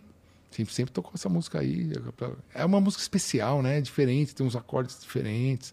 E tem a história do livro, né? Da letra, né? Eu lembro de ler o livro por causa da música também, que a gente tocava. Eu já tinha lido o livro, mas a... O Morro dos a- Ventos Uivantes. É, Morro dos Ventos Vivantes. E... Eu não sei, eu lembro que ela, pra mim, ela, ela me bateu diferente. Eu- É, porque é meio sinistra. É que ela, Vem, ela vem... Também ela vem logo depois de Never Understand, né? Também, é verdade. Então... Você manja, hein? Tô falando, desde os Essa é a 16 ordem anos. das, das músicas. Eu tive que parar pra pensar. Assim. Não, a Wuthering Heights é a 7 e a Never Understand é a 6. Olha só. E ó, se liga, nesse. É, por que que tem. Por que que tem duas versões, por exemplo, de Angels Cry? e de Carry On. Duas versões. É, tipo, tem uma. Não, não, é, não sei se é de Angels Cry. De Angels Cry? É Streets of Tomorrow, também não sei. Mas assim, no mesmo disco, esse o Rafa me deu um disco de 30 anos, eu acho. Ah, tem outra versão. É, lá. e aí tem outra versão lá. Essa é a versão que. Não é a versão que foi pro, pro primeiro trabalho.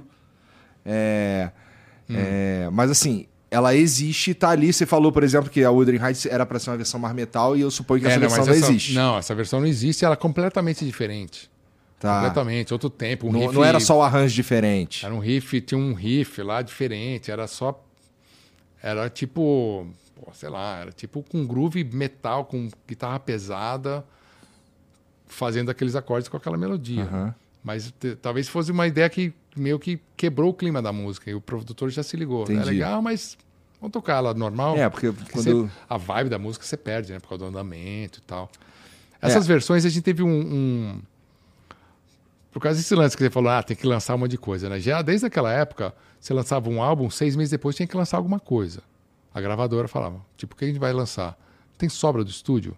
Dá pra remixar o negócio, inventa algum negócio. Pega a demo, grava uma música, faz uma música nova, pega uma demo, remixa outra e tal, Aham. e aí lança um EP. Tinha que ter um produto enquanto a banda estava em turnê ou estava preparando o próximo álbum. Ou um álbum ao vivo também, né? Então a gente teve esse. Só que a gente não tinha muito, nada no que sobrou. Então lançou o Evil Warning, que era um. É isso, Evil Warning. Aí talvez É uma isso. remixada, bota alguma coisa diferente lá. Tem alguma- uma do Carry On também. É, diferente. aí fica isso aí Entendi. e tal. E aí pra esse EP Evil Warning, que saiu só no Japão lá, é, porque o álbum foi disco de ouro. A gente, de repente, no Brasil, os moleques andando de ônibus e o disco de ouro no Japão, saindo nas revistas lá e tal, né? Mas é. Só que não, tinha internet, né? Então, tipo. Isso aí descobri não- não- depois. É, você via depois, que vinham pelo correio, ó, saiu na revista, ganharam os prêmios tal. Beleza, entendeu? E a gente já tinha gasto toda a grana mesmo pra, pra, é, pra gravar o álbum, né? Então, tipo, não mudou a vida de ninguém, mas legal, disco de ouro. Depois, quando a gente foi lá no, na turnê do Holy... é, aí, a gente... Eu lembro que esse, o cara da Alemanha falou, só que vocês não podem fazer turnê Ué. no Angels Cry. Vocês estão muito crus. Ah. O cara foi. É, tinha essa. é Legal, esse lance assim, peraí. Vocês precisam treinar mais. Toca aí no Brasil, porque você ganhou disco de ouro. Você tá na frente das bandas grandes. Você tá vendendo igual o cara grande. O teu show não é igual do show dos caras grandes. O teu show é de uns, uns moleques que não sabem tocar direito ainda. Não tem, não tem um show, não tem equipe, não tem cenário, não tem nada, né? A gente não tinha mau equipamento direito. Então o cara teve essa percepção.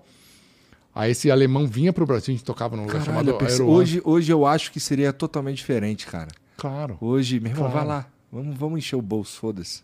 É, Tá ligado? provável, provável. Porque você. É. né? Talvez a gente pudesse ter ido, só que era mais difícil chamar. Hoje eu acho que é mais fácil você achar uma equipe. Mas mesmo assim, se você cresce rápido e você quer fazer um show grande, não dá pra você fazer um show de banda grande se você nunca subir num palco grande. Então, aí você tem que se, ter um monte de gente boa, profissional do teu lado, passar um, Tem um caminho que você tem é que show ao vivo, né? né? É só que o que, que acontece hoje, né? Tem muita coisa pré-gravada se não tiver tudo gravado, né? Essa é a realidade, né? A Verdade. nossa realidade. Então o cara pode subir no palco é, E, e performa ali. e performa puta som tal, É. porque tem um monte de coisa pré-gravada ali, entendeu? Sim, é, e nesse caso. Mas aí, de, de novo, aquela ética moral de, tipo, não vou lá no palco meio que sem me dublar, sem me dublar, né? Isso aí é coisa pro, pro boys band do, sabe, no show de, do, do, sei lá, do, do Gugu, né? Lá, que vai lá dublar. Ou então tinha nos anos 80 o cara levava uma caixa e um pratinho. Ah, foto, cara. o show quê, do, né? do Chacrinha, sei lá, sabe Nossa, assim? mas- cara. Nossa, essa eu desenterrei, né?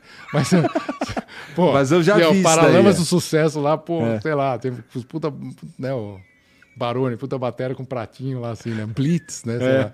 É, Então, a gente não ia fazer isso, né? Tipo, então, então não vamos tocar. Vamos tocar mais pelo Brasil. Aí a gente foi no Holy Land. Não, to- E ali vocês já se sentiam mais preparados ou os É. caras perceberam que vocês Perceberam também. Nossa, o alemão veio pro Brasil. A gente fazia show aqui num em São Paulo, um lugar chamado Aeroanta. A gente fez um show, lotava o negócio e tal. E o alemão tava lá com a cadernetinha. Depois vinha isso aqui, tal, cara chato. Mas chato bom. Aham. Bom chato, né? Mas chato. E aí, tipo, ó, isso aqui, as guitarras, isso, tal, show, a setlist e tal. Várias dicas, assim. Não tinha nenhum acerto, só tinha os vacilos nessa listinha dele aí? É, só os vacilos, né? Porque eu... Elogio não. Só para corrigir, para ajudar, porque ele estava ajudando a preparar, né? Não tem. Banda, cara, mas na banda real de... eu gostei da atitude, cara. É, É, banda, banda de banda, assim, tipo, você tem que ter um cara, tipo um coach, né? Um técnico, né? Um coach, assim, no sentido de técnico, até um, um cara psicologicamente para preparar a banda, por isso um monte de banda não, não acontece, porque sempre tem uma briga antes da banda fazer sucesso, né? E depois que faz sucesso, a probabilidade é mais alta ainda, É. né? De ter um problema. Mas muitas bandas param antes de ter qualquer coisa, né? Já treta É. ali, né? É. Ego é foda nesse meio, né, cara? Nesse meio. É. Ser O humano, ego é né? foda no ser humano. Porra, desse- Não, é, Você tem razão. É que a música, é que a música, a arte é um negócio. O artista em si já é um pouco peculiar também, não é? Ele já não funciona num- numa. Cara, numa... pensa, pensa, não, mas é uma forma de pensar. Você vai no, no, no futebol, os caras saem na porrada no meio do campo. Na música você não vê o cara sair na porrada assim, É, não. né? Alguns casos. Mas é tal, justamente, eu acho que eles mas funcionam é diferente e- Porque aí no, no caso do, do- de um esporte que o cara sai, porque o cara tá lá naquela energia, né? Então acaba virando. É, na música tem, mas eu acho que é porque a música é tão forte para o cara que está tocando, né? É, que ele se sente atacado pessoalmente, Tá. entendeu? Acho que eu tenho muito disso. Não gosto da sua música, é tipo, não gosto de você. Entendeu? Tipo, ah, não gostei. Da... Depende, dependendo como você fala, ah, não gostei do que você trouxe, é tipo, eu não gosto de você. Não, sabe assim? Então, acho que é meio nessa. Você se sente ofendido até, se você não tiver o tempo de mostrar a tua ideia. Então, isso dentro de uma banda que sabe bem uma dinâmica e de qualquer ciclo de, de- de, eh, círculo de criatividade, Ah, seja sim. por que for. Aham. Você tem uma ideia? Mostra aí tua ideia. Espera a pessoa achar a forma de mostrar. Não estamos entendendo a sua ideia. Tipo, às vezes a pessoa tem um negócio legal na cabeça, mas não está conseguindo executar, ou escrever, ou mostrar. Você tem que dar tempo para todo mundo estar confortável de mostrar a ideia. E aí, tá, legal, e se a gente somasse isso? E se, né? Ou você mostra alguma coisa assim, sem falar, ah, troca esse acorde, ou troca essa palavra. Ah, tem isso aqui que eu fiz. Aí a própria pessoa fala, pô, é realmente isso que você mostrou aqui é mais legal. A própria pessoa percebe que. E se tiver, se você consegue criar essa dinâmica de ambiente colaborativo, fantástico. E eu posso falar que com o Rafael a gente teve bem isso, apesar de às vezes você fala, ah, não gosto muito bem, mas você acha o jeito de falar e aí você cria as músicas que os dois eh, assinam e é o melhor dos dois, né? Isso que é, isso que é o ideal, porque você precisa de uma outra pessoa tipo te guiando nas tuas próprias ideias, sem te sem te detonar, sem falar que puta que merda isso, né? Sabe? Alguma coisa assim, entendeu? Porque na primeira fala, ah não, isso não. na primeira vez que você re- recebe um, ah não, isso não. Você já fica com vergonha de mostrar a tua própria, as suas outras ideias, né? Que é muito difícil você sair daquela, você tá no quartinho ali, tocando um negócio íntimo que for, isso aqui eu achei bonito. Ou você estiver escrevendo alguma coisa, pô, isso aqui eu achei legal. Fiquei emo- eu fiquei emocionado com que, a própria coisa que eu E fiz. vem um cara e fala que ficou uma merda, é E foda. você mostra, só de você mostrar aquilo já é muito difícil. Geralmente as pessoas param ali. Eu demorei muito para trazer, para eu acho que o Angra mesmo teve dificuldade ali, que é normal, né? De ter mais abertura nisso. E aí se você na primeira vez que você mostra alguém falar, ah, não, isso aí não. É a mesma coisa quando você está aprendendo uma língua e você arrisca falar uma palavra e o cara fala, o cara, alguém dá risada Aham. do teu sotaque, ou que você errou o verbo. Pô, o cara fica com vergonha e não vai treinar mais. Você tem que incentivar a pessoa. Não, entendi, fala mais, entendeu? Vai lá, né? É assim, aprendendo, criatividade é fundamental. Em grupo nem se fala, né? Entendi, entendi. Tem mensagem pra nós aí, Jean? Mas antes das mensagens, tu já tomou hidromel, Kiko? Não faço ideia que seja isso. Cara, o hidromel Vamos é, lá. é como se fosse um vinho, só que em vez de usar o mel, na, em vez de a uva no processo de fermentação, Usa o mel. usa o mel. Olha só. E aí dá origem a essa bebida aí. Que é o seguinte, cara, você vai ganhar de presente aqui uns Uh. pra você tomar. Não sei se tu bebe. Eu bebo em ocasiões, Calmamente. assim, em ocasiões, assim, não muito. Mas isso aqui eu fiquei curioso. Porra, Então é o tá- seguinte, ó. Quando você for beber lá, ó. Quando você for experimentar na tua casa, Mas é ah, 13%. Então, beleza. é um não vinhozinho, né? Vinhozinho, legal. Tem um cara. passo fundamental, hein? Ó. Peraí, vai, mostra aí. colocar aqui. Ó, ó o ASMR, ó. Coloca aqui. pá. e ó, tem que dar uma giradinha. Ó. Ah, claro, né? Sabe por quê? O Felipe, que é o cara que faz isso aqui, ele me falou que as ranhuras no vidro, elas vão ajudar a oxigenar, não sei o que e tal. E Tá. aí fica cheiroso. Aí você bota ali. Isso, aí Ah. você cheira. Aí, putz, não, acho que dá pra mesmo. eu girar mais um pouquinho. Aí você gira mais um pouquinho. Você tá treinado assim? Não, eu tô de sacanagem. Oh, mas, pô, Mas é pra- isso mesmo, Vi, É, é mas é aí, isso né? mesmo. Eu tô, tô de sacanagem, mas é isso Isso. mesmo. é É. isso aí. E, pô, e, e você Pô, que tá legal, casa- hein? É. Diferente, hein? Eu não sabia, cara. Então, e tem vários sabores. Você que tá em casa, você pode experimentar também, cara. São sete sabores que Double você encontra. Oak. É, o Double Oak, ele é... Dark cacau. Ele é um pouco mais seco, ele lembra um vinho seco. O Dark Cacau ele foi feito para tomar no frio, não estamos exatamente na melhor época do ano para isso. É, mas ele é bem gostoso, Ah, mas de verdade. eu vou pra Finlândia tá menos 10 lá agora. Pois é. Opa. Então tá, então Já tá, tá, no esquema. É. Isso aqui tá meio viking, inclusive, né? É, é uma parada meio viking mesmo, porque o hidromel ele surge lá na cultura dos caras e tal. Ah, é? Era o que eles só. tomavam, que, é o que eles tomavam dentro do, do, do chifre era hidromel. É mesmo? É. Essa é novidade pra mim. Eu também não, não sou um cara muito entendido nos vikings, O que, mas... o que é interessante, porque tu toca metal espadinha no fim das contas, né? É, mas você sabe... é. Tô brincando. Mas- não, cara. mas é, Não metal- fica puto. Não, não fico puto. Não, mas a gente nunca teve espada. Eu sei, metal. eu sei. né? A gente não era tão conectado com esse negócio Mas do- agora do... no Angra tem um cara que segurou a espada em capa de Ah, não, disco não. e tudo. É, aí né? O Fablione, sim. Mas você sabe que a história foi justamente essa, né? O mesmo cara, é, o- esse Lim Chinor, que era o alemão, que estava do caderninho lá, em- em- chegou no momento ali, no, a gente fez o Holy Land e ia fazer o próximo álbum. Ele queria que a gente fosse. Porque o Holy Land já não é metal espadinha. Não. É o metal berimbau, pô. É. Né? É um, é, um- é Porra, brasileiro a é ideia. legal demais também. A ideia ideia é ser brasileiro. Num- se for no máximo, um Metal Arc Flecha.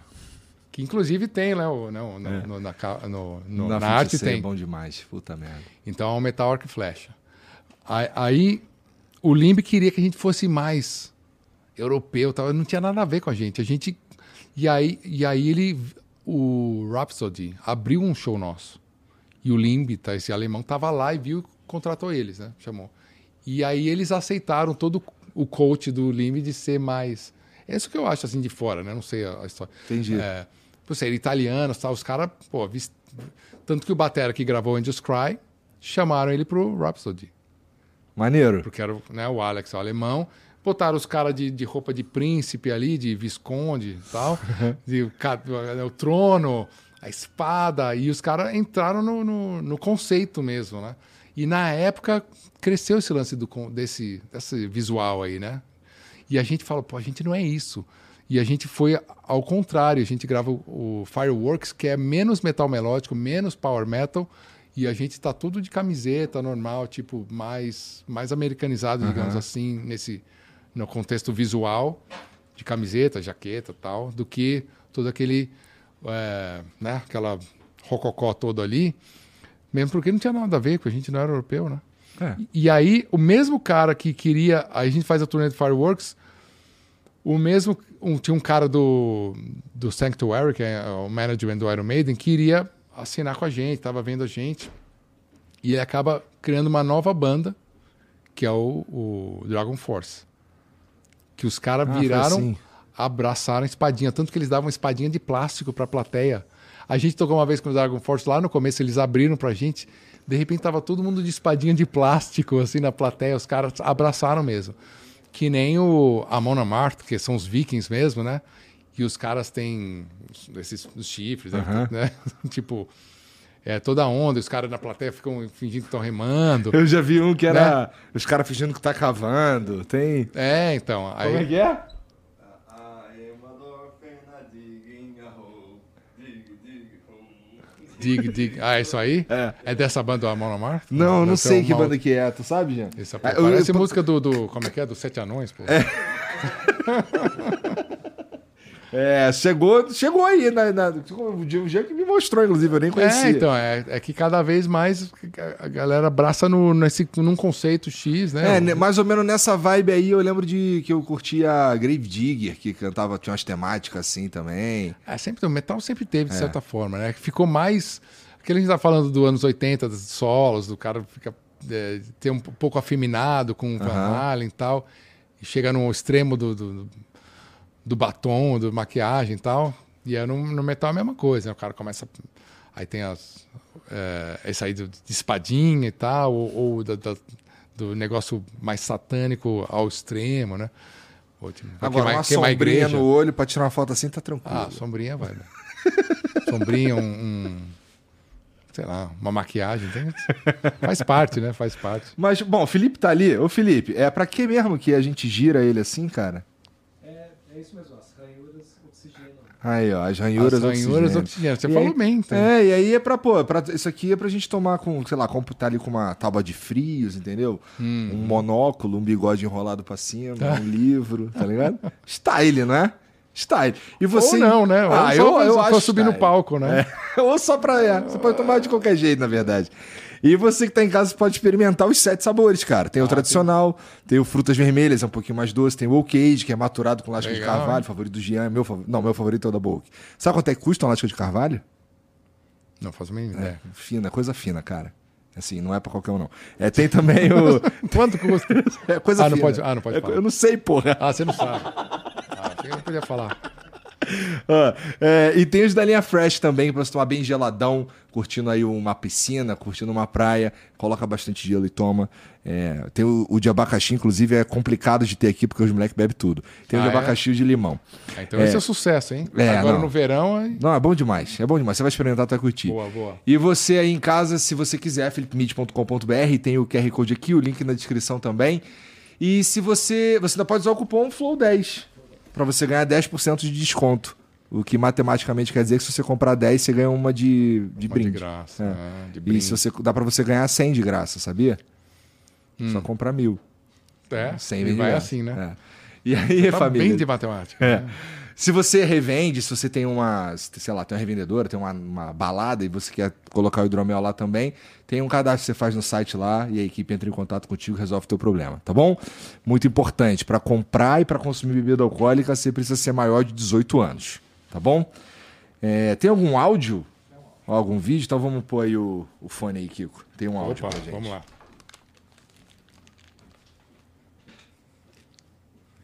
Fala, Igor. Fala, Kiko. Porra, honra ver o Kiko aqui, um dos maiores guitarristas é, da história do metal aí. É, eu queria perguntar pro Kiko é, se ele conhece o Sinister Gates, do Avenged Sevenfold, que tem um estilo extremamente parecido com o dele.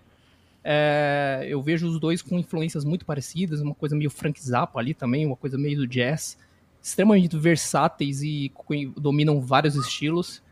E era só isso mesmo, porque o solo da Conquer or Die do Megadeth eu não saberia dizer de quem é quem, se eu não visse Olha só. Ah, eu não conheço ele pessoalmente, não. Mas eu conheço a banda, obviamente. Já tocamos no festival, já vi ele tocando. Eu vejo que muita gente que, que me acompanha, me segue também, é fã do, dele, né? Então, ele é uma geração que veio depois, assim. é, eu lembro... é, eu lembro de me enviar... Eu tinha uma, uma um jornalista, muito amiga minha lá do Japão, ela me mandava alguns álbuns. Quando ela achava que, ó, você tem que ouvir, esses caras estão fazendo um som. Ela, ela me mandou é, deles, mandou do, do Matt Heath também, do Trivium e tal. Foi aí que eu conheci. Mas é, ele tem, ele tem esse estilo dessa, dessa galera meio dos anos 80, que é meio que o bebi da mesma fonte, né? Imagino, né? Entendi. Só que ele é um cara de geração um pouco... é, que veio um pouquinho depois, né? Uns- Uns 10 anos depois, imagino, né? Ó, o Briga de Pombo mandou aqui, ó. Salve, Kiko. É. Você acredita que ser canhoto e tocar em uma guitarra de destro trouxe alguma vantagem no desenvolvimento da sua técnica? Aproveitando, estamos com vaga de guitarrista base na banda Briga de Pombo. Se tiver interesse, Ah, tá. amamos seu Beleza, trabalho. Beijo. beleza, vamos lá então. É. Passa o endereço aí pro ensaio. É isso. Vamos ver. É, esse nome aí não sei, né? Briga de pombo. A gente O que pode- será que toca? O que será, do que, o que, qual é a música do Briga de Pombo, né? Não faço a minha ideia, né? É, é difícil, né? Você não sabe mesmo. Pode é. ser um forró, por exemplo. Né? Não dá? Sei lá, é. Mas e o lance de ser canhoto? Cara, é, eu acho que. é, Já me perguntam isso, eu acho que não. Assim, eu tenho uma dificuldade na mão direita, obviamente, né? Eu sinto às vezes. No começo eu sentia dificuldade, mas acho que seria uma dificuldade normal se eu tivesse. O benefício de não inverter é que você pode testar com várias guitarras, você pode dar uma, uma can, né, uma jam e Aham. tem- tocar na guitarra de alguém, né? Tipo, quem é canhoto tem que estar sempre trazendo sua própria guitarra, né? E fica meio na, na roubada, né? Tem menos opções de Isso. cor, de modelos tal. Acho que é o- esse é o, o lado ruim, digamos assim, do- de, de inverter, né? Pra- mas se você pensar, são só os músicos de rock que são os preguiçosos que invertem, né? Porque no erudito ninguém inverte. Você já viu um violinista tocando assim, né? No piano invertido. né? É. Então é geralmente baixista, bateria e guitarrista, né? Que inverte. Nem, nem outro instrumento você vê invertido, né? Flau, flautista aqui, assim. Talvez tenha, mas é, Não nunca é. vi, né? Então em outros instrumentos não, não, não é possível, nem ace- aceito, né? Nem daria certo, né? Se você tem um cara na orquestra, Isso. o cara... O cara tá ao contrário. Ao é. contrário, enfiando na cara do outro, não dá, né? Então, então na guitarra fica até legal, né? Porque às vezes pode ficar assim, né? No, no palco, né? Tipo, tinha uma Exciter, eu acho que tinha uns caras assim, né? Não sei. É, é. Fica, dá, um, dá um visual, né? Assim.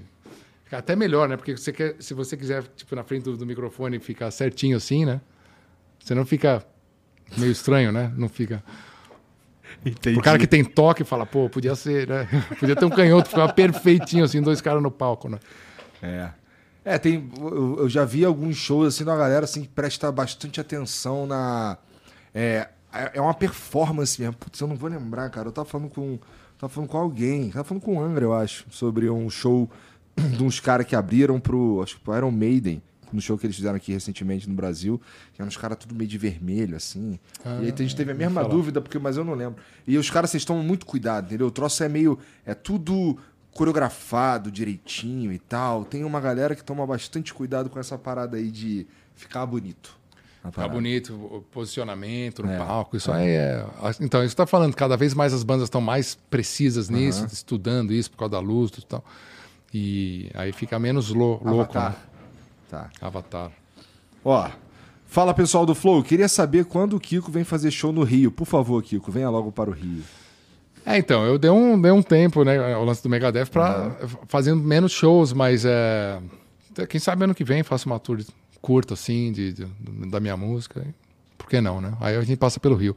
Eu vou pro Rio nesse sábado aí, sábado e domingo. Vai dar um rolé lá? Rolé, rolé, Entendi. rolé. De turista, é. Exato. entendi. E teu família, né? Meu RG RJ. meu. É verdade, tu me contou lá embaixo, cara. É. Isso aí também é novidade pra mim. É, Rio de Janeiro. meu. Entendi. O Lucas, Fej... Lucas Feijó mandou. Kiko, boa noite. Primeiramente, quero dizer que sou muito seu fã. Admiro demais seu trabalho e sua paixão pela música.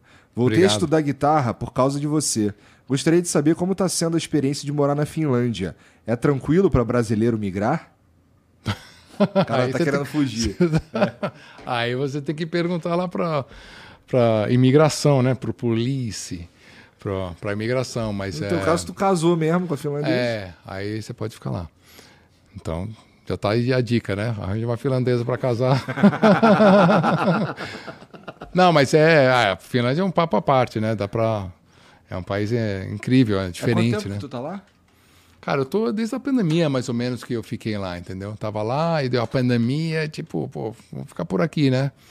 Mas a minha filha nasceu lá em 2012, então já desde 2012 eu tenho um, um lance mais próximo com a Finlândia. Antes disso, a gente fez turnê com os Stratovarius, que é da Finlândia, a gente fez turnê com o Synergy, que tinha o Alex Lyro, o Children of Bodom, tinha umas bandas assim.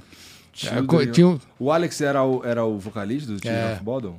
Exato, é. Era Faleceu, o, não sei que, uns dois anos Cat- atrás. Wild Cat, era o É, pô, dele. demais esse cara. hein? Super guitarrista, cantor, compositor. Então a Finlândia tem muita banda de metal lá, né? Su- Finlândia, Suécia, muitas. É, Nightwish. naquela e- região ali tem muita coisa de metal, né? É, exatamente. O Escolha Segura mandou. Kiko, você poderia gravar uma versão com o Derico de Samba da Elisa, naquela É. pegada do programa do Jô. Ficou muito linda. É, por que seu logo antigamente era um lagarto?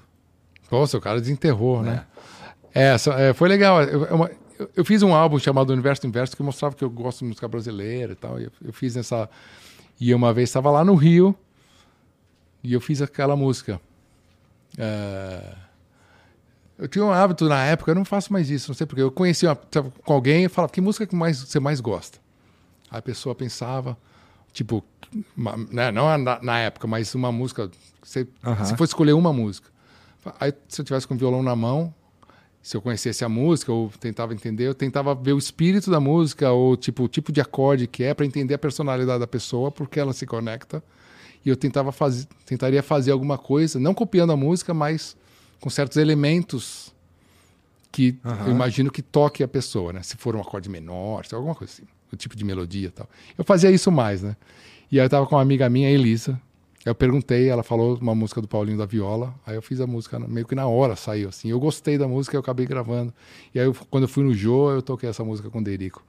É, Foi Maneiro. legal, foi legal. E a segunda pergunta do lagarto, é, é, sei lá, mas que eu para ter uma coisa meio brasileira, né, um calango assim, né? É, Calango. usei uma, uma época. Entendi. Ó, o Jordan Hohenfeld mandou aqui, ó. Esse moleque, é, esse moleque é guitarrista. Ele já mandou aqui alguns vídeos dele tocando coisas pra gente. Salve, salve família. Kiko, quero dizer que você é um dos guitarristas que mais me influenciou. Pô, sobretudo nos álbuns solo. O Sounds of Innocence mudou Uhum. minha concepção de fusion em vários sentidos. Muito obrigado. Como foi gravar com o Virgil? Tenho a É. impressão de que ninguém no mundo entende aqueles ritmos dele. KKKKK. É, então, Virgil, Virgil Donati é um batera australiano que mora na Califórnia. Ele gravou esse, esse álbum, Sounds of Innocence.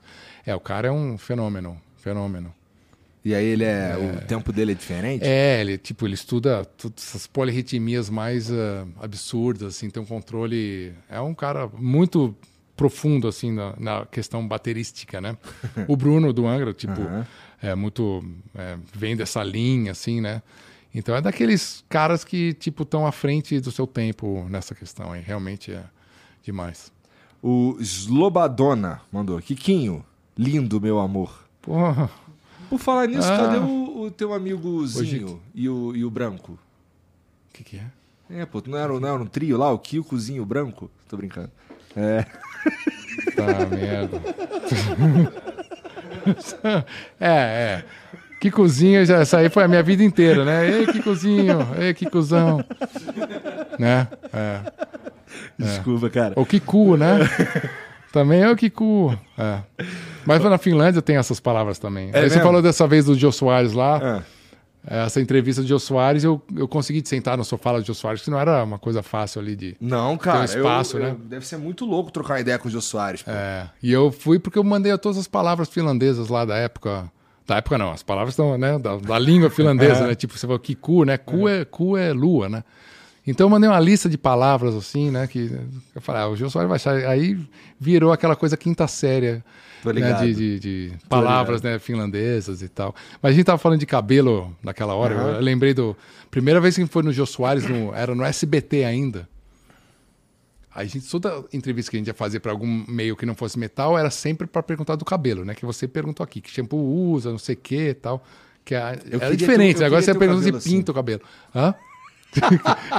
se faz implante, se pinta. Mas a gente não gostava, né? A gente queria falar de música, porque nossa. Então a gente falou para para produção de Jô Soares, não, a gente é, só não só pede para ele não falar de cabelo. Né? A gente mandou só esse recado lá para não. O que, que o Jô Soares fez? Quando a gente estava sentado na plateia ainda, quando ele vinha apresentar o programa, ele já veio direto. Deixa eu dar uma cheirada no cabelo de vocês. Aí ele, já para quebrar assim de cara, antes da gente ir pro sofá. Maneiro. Aí ele cheirou de cada um, isso aqui tá bom. Tá... Chegou no Ricardo e falou, isso aqui tá frappé.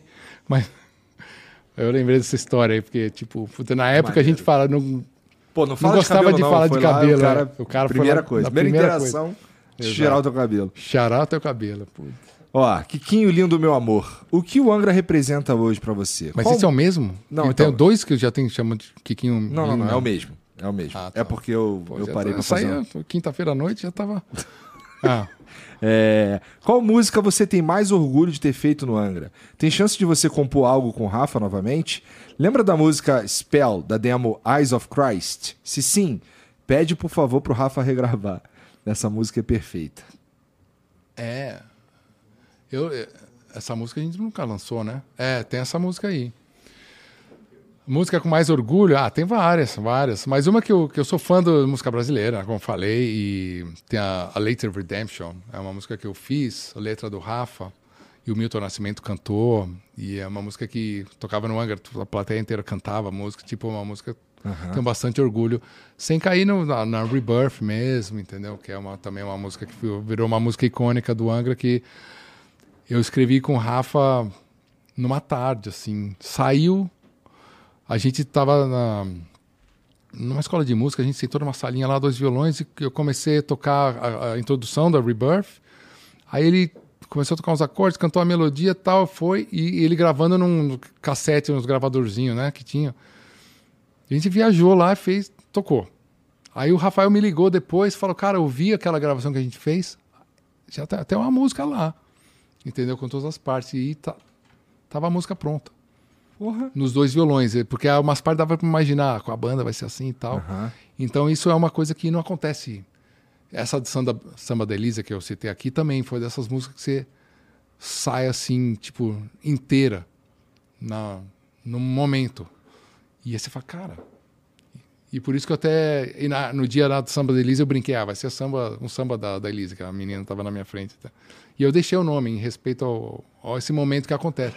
É raro acontecer de sair uma música carta pronta. Angels and Demons eu tava com o Edu, também saiu numa tarde, que tá no Temple Shadows. Outras músicas você sai uma parte, falta uma, você tem que, às vezes uma você tem que remoer mudar, sabe assim, tipo sopa de pedra, né? Você fica botando as coisas, depois tira o negócio. É, essa Rebirth e, E a, a Late Redemption teve um trabalhinho, mas também foi rápido assim também, né? O usuário mandou aqui, ó. Salve, Kiko. Ótimo flow. Pode falar como Jason Becker e o, e o Malmsteen te influenciaram na guitarra? Cara, o Malmsteen é um cara sueco, né? E eu era moleque, a primeira vez que eu vi o Malmsteen, eu falei, cara, o que, que é isso? Eu não tava É um entendendo nada. Não tava entendendo nada. É, tinha uma fluidez. Não é, nem um robô, não seria a palavra ideal, apesar de ser um negócio muito impossível de tocar, né? Mas era uma fluidez, assim, um som que eu não sabia de onde estava saindo. né? Era um negócio muito louco, eu só ouvia, né? Depois a gente tinha uns vídeos, viu o vídeo e falava, cara, como cara. Foi, uma, foi um cara que todo mundo começou a tocar tipo ele, né? Naquela época, assim, né? Final dos anos 80, meio dos anos 80, né? O Jason Becker também tinha uma música mais complexa. E o Jason Becker, ele me influenciou, porque eu lembro de ter um, comprar um vinil dele, e eu tinha uns 15 anos. E eu tava o cara com o negócio tocando pra caramba, e ele tinha 17 anos. Isso foi, foi forte, porque eu falei, cara, em dois anos eu quero tocar assim. Entendeu? Tipo, uma certa é, competição, assim, de certa forma, cara, dá pra tocar assim. Né, com, e aí foi na época que eu estudei pra caramba, assim, de 15, 16, 17, né? E o Jason Becker teve essa, influ- essa influência, mas a, a parte musical também. É, não sei se você sabe quem é o Jason Becker, que ele, ele teve aquela paralisia. Ele teve uma paralisia. Aí ele entrou no David Lee Roth, que era o vocalista do Van Halen, né? Hum. Quando ele entra, ele começa a ter aquele. Eu não sei qual é o nome, quando o cara começa a perder todo o controle, tipo do Stephen Hawking, Tá, sabe? tá. Aí o cara ficou, paralisou, foi paralisando, paralisando e só mexe a íris do olho. Né? Só que ele não tem a mesma grana que o Stephen Hawking, né? Pra... E aí ele tá, tá ainda vivo. E a gente já, já fiz alguns eventos para arrecadar dinheiro e tal. Super músico. E ele continuou. Com... Ele, quando ele conseguia mexer o queixo, o pai dele montou um sistema que ele clicava o mouse com. Ele continuou compondo no computador com o movimento do queixo. Aí o pai desenvolveu lá um esquema do, do movimento da íris para entender o que ele está falando. Então ele basicamente ele fala mexendo o olho e o pai, o pessoal da família consegue saber o que, ele está querendo falar. É muito louco. E ele e aí eu já falei, conversei com ele nesse esquema assim tal. É muito louco Sinistro. isso. Assim, É, tipo, uma história de vida incrível. Ele tá, tá, tá vivo aí na, na batalha. É, com- vale, vale a pena dar uma olhada na história dele. É um, um super guitarrista, assim. É, é, super música. A música tá aqui, né? Que o cara continuou compondo, né?